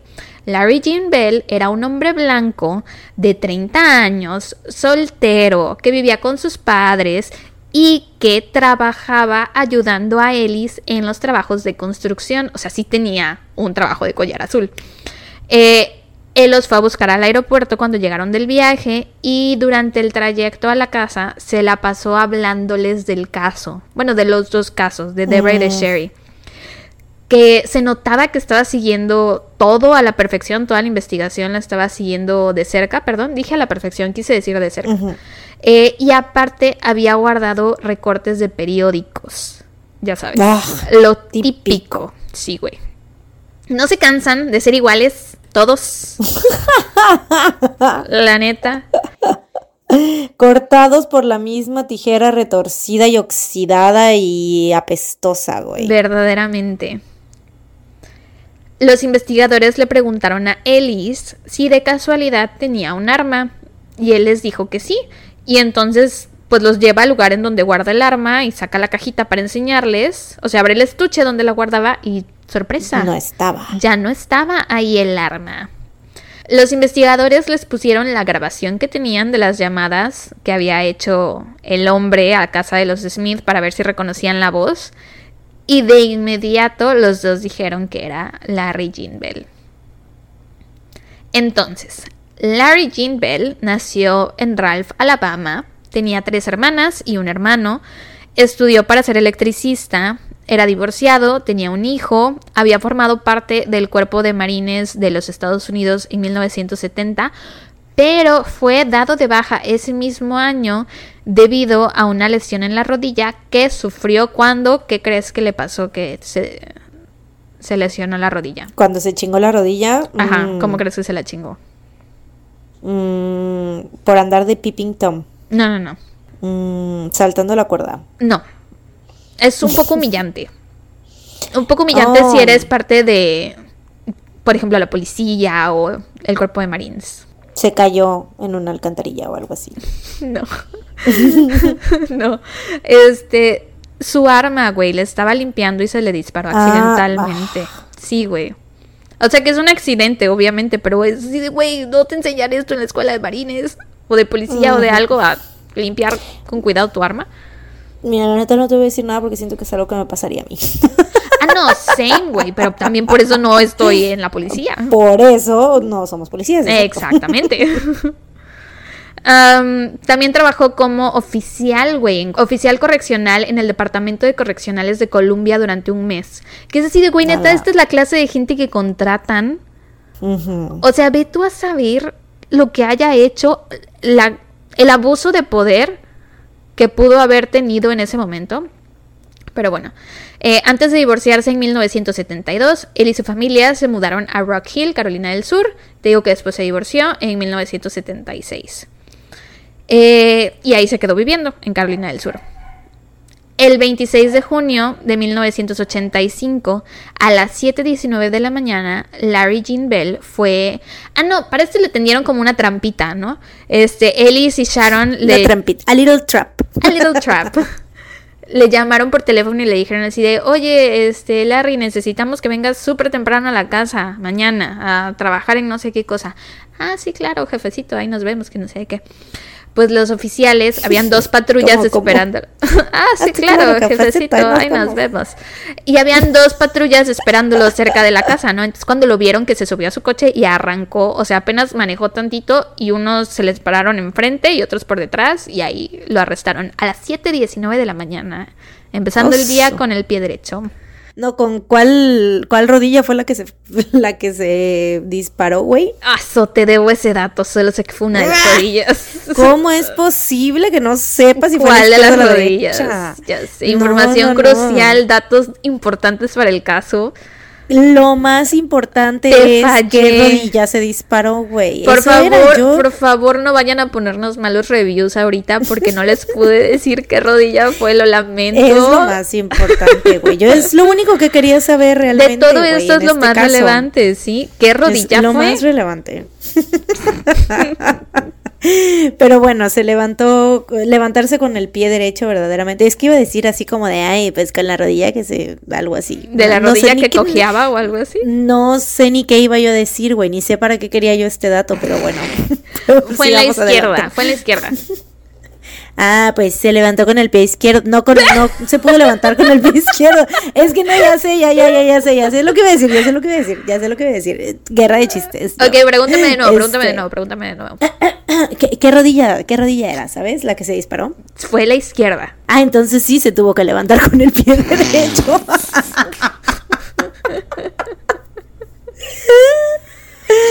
Güey, todo para ese chiste, güey. Todo. Sí. Y bueno, por cierto, no sé si fue la izquierda. y se fue a la derecha, entonces se tuvo que levantar con el pie. There, you have it. Los Las dos, versiones del chiste. Dos versiones. pues sí, les decía. Eh, fue arrestado por sospecha de secuestro y de asesinato. Y aunque estaban segurísimos de que era culpable, querían recabar la mayor cantidad de evidencia en su contra. Y si se podía obtener hasta una confesión, pues mucho mejor para que no se les pudiera escapar durante el juicio. Entonces volvieron a casa de los Shepard con una orden de registro. No sé por qué. O sea, no sé si los Shepard les hayan dicho así de no pueden revisar toda mi casa hasta que nos vengan con una orden de registro o si por cuestiones legales era necesario que se presentaran así, porque yo vi a los Shepard muy cooperadores, muy cooperativos. Sí. Sí, o sea, hasta el vato les dijo, miren, aquí está mi arma. Ajá, sí. Pero bueno, eh, regresaron con una orden de registro para poder revisar bien cada rincón de la casa y le prestaron especial atención a la habitación donde Larry Jean Bell se había estado quedando, porque obviamente tenía como su cuarto en el que él dormía o bueno, donde durmió durante estos seis, tres semanas que la familia no estuvo. Que cuidó la casa. Sí, eh, todo parecía estar en orden, todo muy limpio, pero levantaron el colchón y ahí encontraron una revista pornográfica y un arma que coincidía con el arma perdida de Ellis Shepard. También en la alfombra se encontraron seis cabellos microscópicamente similares al cabello de Sherry Smith. Y también encontraron la libreta de notas amarilla de donde había salido la hoja, güey. Mientras tanto, algunos oficiales estaban interrogando a Bell. Él negó todo, pero hizo una petición, güey. El hijo de la gran verga. Mm. Su petición. ¿Qué pidió? Conocer a Don y a Hilda Smith. Ay, no, que se vaya la chingada, güey. Quería hablar con ellas, güey. O sea, por. Para Qué hijo de la gran verga, de verdad. No entiendo, güey, el nivel de. de. Mm, egoísmo, de como. no sé, güey, de estupidez. La neta, güey. de que, o sea, pues de decir, güey, ya pasó todo esto, ya, ya es, pues sucedió esta tragedia, güey, ya asesiné a la a tu hermana, pero ahora e te quiero, te quiero conocer porque quiero verte la cara, güey. Porque ah. obviamente también está obsesionado con ella, güey. Sí. O sea, quería. Ay, no. Pero también pidió conocer a la mamá. O sea, las dos. Sí, güey. O sea, son ganas de joder, güey, de joder. Pues es, güey, desde que hacía las llamadas, y ahí se le nota las ganas de estar jodiendo, o sea, como de meterse más en la cabeza de la familia, ¿no? O sea, estar más, o sea, chingándolos, ¿no? Sí, la neta pinche vato pendejo. Eh, pero bueno, ellas accedieron con la esperanza de que tal vez así el tipo confesara. Pero ni así, güey. O sea, ni con ellas ahí en la habitación confesó. Simplemente les dijo que lo sentía mucho, pero pues que no había sido él. Que igual y había sido otro Larry Jean Bell, pero pues que no había sido él. Mm. Se habían confundido, güey. Mm. Y entonces Hilda le dijo, yo sé que tú eres el hombre que mató a mi hija. Y te puedo decir con honestidad que no te odio. Y entonces el vato se soltó a llorar. Mm. Pero ni así confesó, güey. O sea, solo lloró y lloró y lloró, pero ahí se quedó. por qué lloras, como por qué lloras por eso, a ver, si no fuiste, Exacto, ¿Por qué güey. Pinche vato pendejo, neta me caga. estúpido. Pero bueno, entonces para el juicio los investigadores tuvieron que armar su teoría de lo que pasó, ¿no? Eh, lo que ellos creen que pasó fue que el 31 de mayo Larry Jim Bell vio a Sherry después de que él dejara a su mamá en una cita médica. Sherry estaba saliendo de la albercada, se estaba despidiendo de su novio, saliendo de la fiesta, y algo en ella llamó la atención de Bell que decidió seguirla. Sherry manejó hasta su casa sin darse cuenta que este tipo la venía siguiendo. Se mete a la entrada de su casa, se baja a agarrar la correspondencia y en ese momento el tipo se estaciona detrás de él, de ella, perdón, y aprovecha la oportunidad, le apunta con el arma y la secuestra. Dicen que se la llevó a casa de los Shepard, güey, que también qué pinche güey, o sea, dejas a alguien cuidando tu casa? Y, Y- asesina a alguien ahí, güey. No mames, güey. Qué horror. Dicen que se la llevó a la casa de los Shepard, donde ¿Cómo él regresas a vivir a esa casa, güey? Ya sé, güey, al cuarto donde estuvo Oh. él con ella, güey. Donde sabes que la tuvo secuestrada y las cosas que le hizo. Ay, güey, no, qué horror. Ya sé, güey. Yo creo que vendes la casa. Yo creo que la Sí, vendes si tienes suerte, güey, porque luego esas casas son difíciles de vender. Sí, no. Eh, Pero The bueno, Murder House, la de American, Horror, Story, güey. Es temporada Neta, de ver sí. American Horror Story, por cierto. Ay, sí, es verdad. ¿Cuál es tu temporada favorita de American Horror Story? Am, la 3, obviously. ¿Cuál es la 3? La, La de, de Coven. Witches? Sí. Coven. Ah, la, a mí. Surprise, bitch. La mía es la 2. La de Asylum. Asylum. Ajá, Asylum.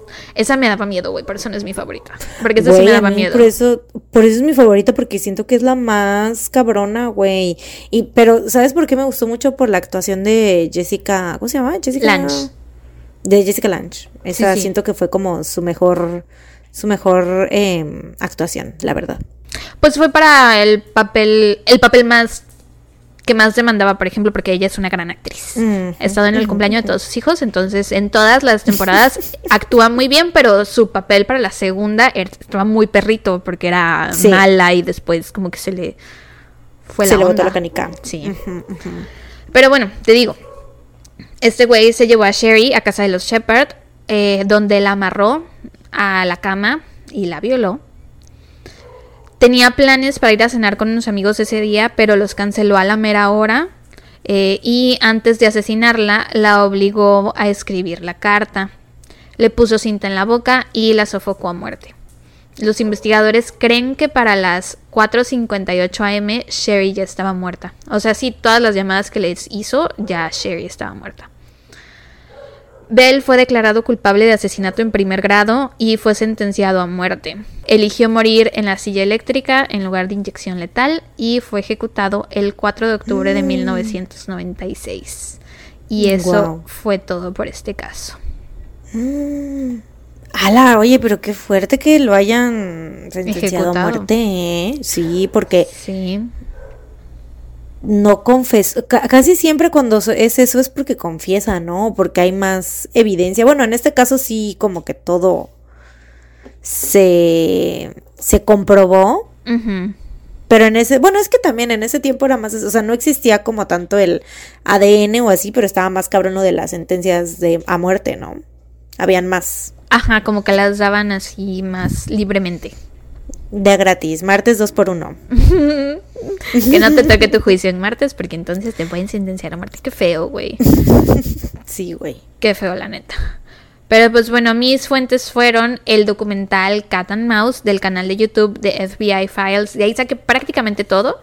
Y Wikipedia. En Wikipedia saqué lo de la sentencia, porque en el documental no mencionan nada de que haya sido ejecutado. Y tú así de, ¿qué pasó con él?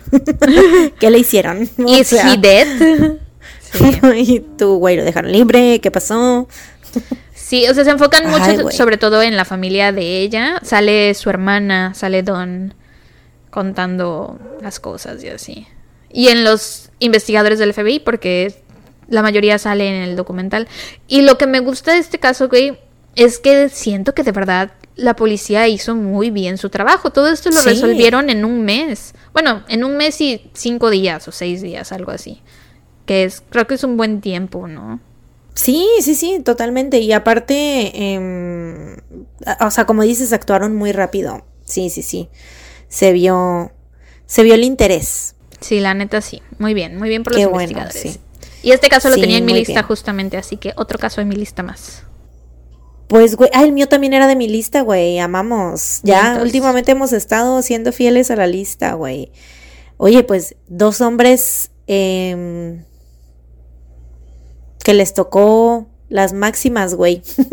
uno sentenciado a muerte y el otro vida en prisión, pero uno, o sea, uno que lo merecía. Bueno, no que lo merecía, sino uno que fue culpable. Que se pudo probar. Exacto. El otro que, pues, circunstancial y este que fue, a pesar de que no había ADN y que fue antes, ¿no? Y que fueron como, fue, y era mucho más difícil probar eso, ¿no?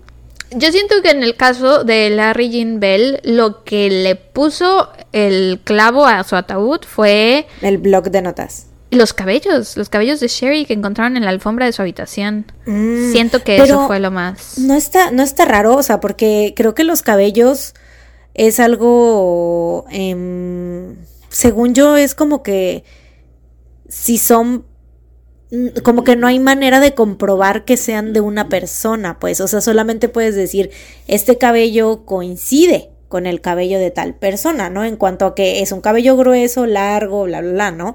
Pero no puedes comprobarlo a menos que tengas como el ADN, ¿no? Sí, si tienes el folículo, o sea, la puntita blanca del cabello se puede probar por ADN. Supongo que en este caso por el año, supongo que debió ser por lo que dices de la forma, el color, la textura, bla, bla, bla. Sí, por eso te digo que no es a lo mejor tan de que 100%, o sea, dijeron que son, o sea, era como consistentes con el cabello de Sherry, pero yo creo que fue el más lo del blog de notas, güey, o sea, como de que encontraran el mismo, este, o sea, del número y todo, todo lo que tenía que ver alrededor de la nota, de, la carta. Sí, y aparte que encontraran el blog ahí, o sea, con la misma página y que supongo que a lo mejor también utilizaron la misma máquina para hacerle análisis al blog de notas que encontraron ahí en la casa de los Shepard, güey. Bueno, de eso así como te debo lo de la rodilla, esa, esa, esos datos te los debo, mana.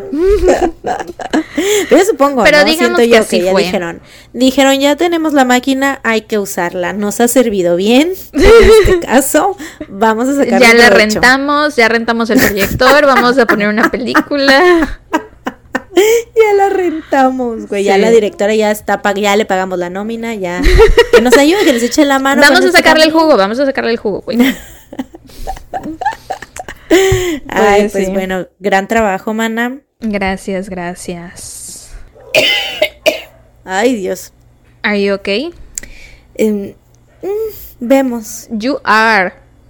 Ah, bueno, estoy bien. Negativa. Negativa COVID. No, pero no estás diciendo que ya estás de nuevo en la cima del mundo, güey. Hace rato no estabas diciendo que ya te sentías fabulosa de nuevo. Ah, bueno, sí, porque ya salí negativa, porque ya eh, ya, ya, ya estoy, ya, ya. Ya no se fue la luz. Ya, ya, todo, ya todo me sobrepasó, güey. Ya es como que ya, ya, es de esas veces donde, como el meme ese del perrito que va caminando en el fuego, güey, que ya estás acostumbrado, ya, ya te acostumbraste al, ya es lo que sea, es como de, pues ya. Estás sentado tomando café. Sí, güey, así. No, yo lo siento más ah, como... es el pez, es el pez que va con la Ah, con la, maletita, en llamas. Este, yo lo siento más, o bueno, no sé, tú me vas a decir. si lo sientes así, como en Alicia en el, Pa- en el País de las Maravillas, después de que llora un buen, un buen, un buen, y después cuando se hace chiquita y está en la botella y dice, ay, ojalá no hubiera llorado tanto, porque ya con un poco de perspectiva y un poco de tiempo las cosas no parecen ser tan horribles como te parecieron al momento en que estuviste llorando muchísimo. No, seguramente mañana me voy a levantar llorando otra vez. Y vas o a decir, a huevo, qué bueno que lloré un chingo. Sí, o sea, no tanto eso. Sí, es más bien como que ya pasaron ciertas cosas. O sea, ya, como que ya, pues ya. Sigo viva, aquí estoy. Uh. I'm still standing. Más que nada me puso de muy de buenas salir negativa en COVID, porque si hubiera salido positiva no, no hubiera podido. O sea, ahorita Ah, me voy a bañar voy a sí, salir es a. Sí, güey, voy a salir a cenar con Paulina. Si hubiera salido positiva, eso no iba a pasar. Es verdad, es verdad. Y me hubiera agüitado y hubiera estado así que. Ahorita, entonces sí, ahorita estoy de, estoy de buenas también por eso, güey. Muy bien, muy bien. Bueno, dame tu dato feliz. Mm, pues esto, que bien, voy a ver a la Paulina. Muy Vamos bien. a ir a cenar. Vamos a ir a cenar sushi. ¿A dónde? A Domu. Mm, ¿Hoy es dos por uno? Mm, no sé. Pero Casi siempre tienen dos ir- por uno en rollos. Ajá, pero pues no sé, pero quiso. Le di, porque ya ves que como que últimamente han estado abriendo restaurantes nuevos en Veracruz. Siento yo como que hay mucho restaurante nuevo, ¿no? La neta, no tengo ni idea. Bueno, es que tú sí, sí, sí. No como. Este, sí, güey, no sales a, a comer a la calle, güey. Sí. Sí, entonces pues no. Pero sí, como que últimamente han estado abriendo muchos restaurantes nuevos desde la pandemia, pues. Mm. Y este, sí, estos últimos, ajá, dos años, ¿no? Entonces, este, pues Paulina, pues ya ves que no vive, ya lleva mucho tiempo que no vive aquí, entonces ya hay muchos lugares ahora sí que no conoce de Ya. comida. Pero eligió el domo. Entonces, que sí conoce. nunca ha ido, nunca ha ido. No, pero el domo es. El domo No. tiene más de dos años. Eso le dije, eso le dije. Yo le estaba diciendo lugares nuevos. Yo tiene así como "Güey, 10 abrieron- años, güey. Güey, le dije, abrieron este, abrieron este otro y abrieron este otro. Y Paulina, "Mm, vamos a Domo. Y yo, ¿qué? Digo, eso no es nuevo, güey. ¿Domo no hay en dice, "Es que nunca he CDMX?" ido. No. Me dice, es que Ah. nunca he ido. Y yo, güey, ¿cómo no? Y es que pues sí, o sea, la cosa es que Paulina, ¿sabes qué? Como que no comía mucha comida asiática. Mm. Como que últimamente le acaba de agarrar así de que probar la comida asiática, el sushi y todo eso, pero antes Ah, no. Entonces, ajá, entonces cuando vivía aquí no le llamaba la atención, entonces por eso no, no iba a ningún lugar Ya, así. Entonces, por eso ya claro. ahorita es como que ya quiere ir. Sí. Claro, claro. Makes total sense. Pues bueno, Pues sí. ¿Y yo no les tengo dato feliz, les tengo, creo que recomendación, sí. Este, vi los primeros dos episodios de la serie original de Prime, de Mm. Los Anillos del Poder, del Señor de los Anillos. Vi ayer los primeros dos episodios con mi papá. Y si les gusta El Señor de los Anillos, porque sé que no le gusta a todo el mundo, este, les recomiendo que la vean. Creo que está muy buena. El primer episodio está un poco difícil de pasar porque pues obviamente es la presentación, te están enseñando las cosas, son personajes nuevos o personajes que ya conoces con actores o actrices nuevos. Diferentes. Ajá. Este, entonces como que es un poquito difícil el primer episodio, pero ya el segundo ya a mí me gustó mucho y me quedé como no de que ¿qué va a pasar en el tercero? Pero salen los nuevos episodios todos los viernes. Mi papá por el otro lado no le entendió. Me dijo, no le entendía la serie. Y hoy me pidió que le sacara yo los DVDs del Señor de los Anillos, porque tenemos el set de los Ah. tres DVDs. Este, y le dije, pa, ¿no crees que deberías ver mejor los dos episodios de la serie para ver si le, si le entiendes, si le agarras? No, ponme la comunidad del anillo. sí. Entonces, igual, o sea, si les gusta el Señor de los Anillos, no de ley les va a gustar la serie. Pero a lo mejor sí, a mí sí Puede me que gustó. Sí, sí, sí. Mm, Aunque sí recomiendo. Yo la voy a ver. Yo sí quiero volver a ver los episodios porque también siento que pude haber entendido mejor las cosas. ok, ok, ok. Sí, ya, pues yo, yo la voy a ver. Ya ves que me estabas diciendo. Sí, sí, sí, sí la voy a ver. Me, se me antoja. Y aparte, güey, la pinche publicidad invasiva de Amazon. Yo no sé si te has metido en estos días a, a, Prime, o sea, a- de que a comprar. Yo casi todos los días me meto nada más por estar viendo cosas, chismeando. No es que compre todos los días, güey. Pero pinche publicidad invasiva, qué bárbaro. Así de los anillos del poder ahí y todo. Y, güey, no te dejan ni comprar. Güey, dos cosas. En febrero de este año, cuando mi papá tenía COVID, estábamos viendo Prime juntos. O sea, pero Prime la aplicación. Y nos salió el tráiler de, de la serie. Y me acuerdo, porque mi papá en ese momento, pues como se puso grave, mi papá estaba así de que no, pues ya me voy a morir. Y yo así de, pa, cuando salga la vamos a ver. Y mi papá así de, pues a ver si llego. Entonces que la hayamos visto ayer fue como de. y, o sea, para. Sí, Sí seguro que él no se acordó, pero yo sí fue así de. Papá, you're still here. Este, y la otra cosa que te quería decir, güey, hablando de, de Amazon Prime. ¿Qué crees que me pasó? ¿Qué? ¿Te acuerdas que necesitaba pilas? No tengo pilas. Y que me sugeriste que comprara pilas Ah, recargables. Recargables, sí, sí, Sí, sí. las compré. Y yo estaba muy entusiasmada porque llegaran. Sí, sí, sí. Güey. Y no compraste el cargador. No, sí, compré el cargador. Me salió Ah. caro todo. Compré doble A, güey. Compré doble A. No tengo nada en mi casa que use baterías doble A, güey. Ala, pues regálamelas, güey. Pero, oye, aparte, eh, creo que las de triple A, ahí está tomando agua el rey, eh, por si escuchan ruido. Este, las de triple A creo que se, sí se pueden cargar en las de doble A. Porque no he encontrado, no he visto como cargadores triple A y yo quiero también de las Ah, pues no sé, güey. Porque, en Porque el. yo al revés, yo tengo los, los, este, las doble A con cargador doble A por el control del Xbox, güey. Güey, pues en. O sea, no fui tan estúpida. En el anuncio decía. Bueno, en el perfil del. La descripción del producto decía cargador AA y AAA. Pero solo trae baterías AA y por el tamaño, yo supongo que Es Energizer. puede- Sí, es Energizer. Mr. Jason. Energizer. No sé, tengo que checar. Ojalá sí se puedan cargar las AAA porque, güey, si no, 600 varos tirados a la basura. A la puta madre. Me 600 salieron bien caros, güey. No mames, güey. Carísimo, Sí, qué coraje, güey. No, Ya no, sí, sé. sí, sí Yo decía que sí se pueden cargar las triple A, entonces sí se puede, güey. Y ya nada más las compras y ya. Sí. O sea, pero, oye, pero ¿cuántas pilas venían? Son seis. Ah, bueno. Sí, o sea, está muy chido Es que yo el que cargador. compré me salió como en, ¿qué será? 250 o 300 pesos, pero nada más traía el cargador y dos pilas. Ah, no, el mío trae. O sea, está chido, güey. Y lo puse a cargar. Yo toda bien ilusionada. Dije, a huevo, ya voy a tener pilas en el control de la tele, en el control del Y clima. no te diste cuenta. No, güey. No, ya hasta que saqué las pilas para meterlas al control y dije, esto no entra. Maldita sea, güey. Ah, te mamás. Very sad, güey. Pero bueno.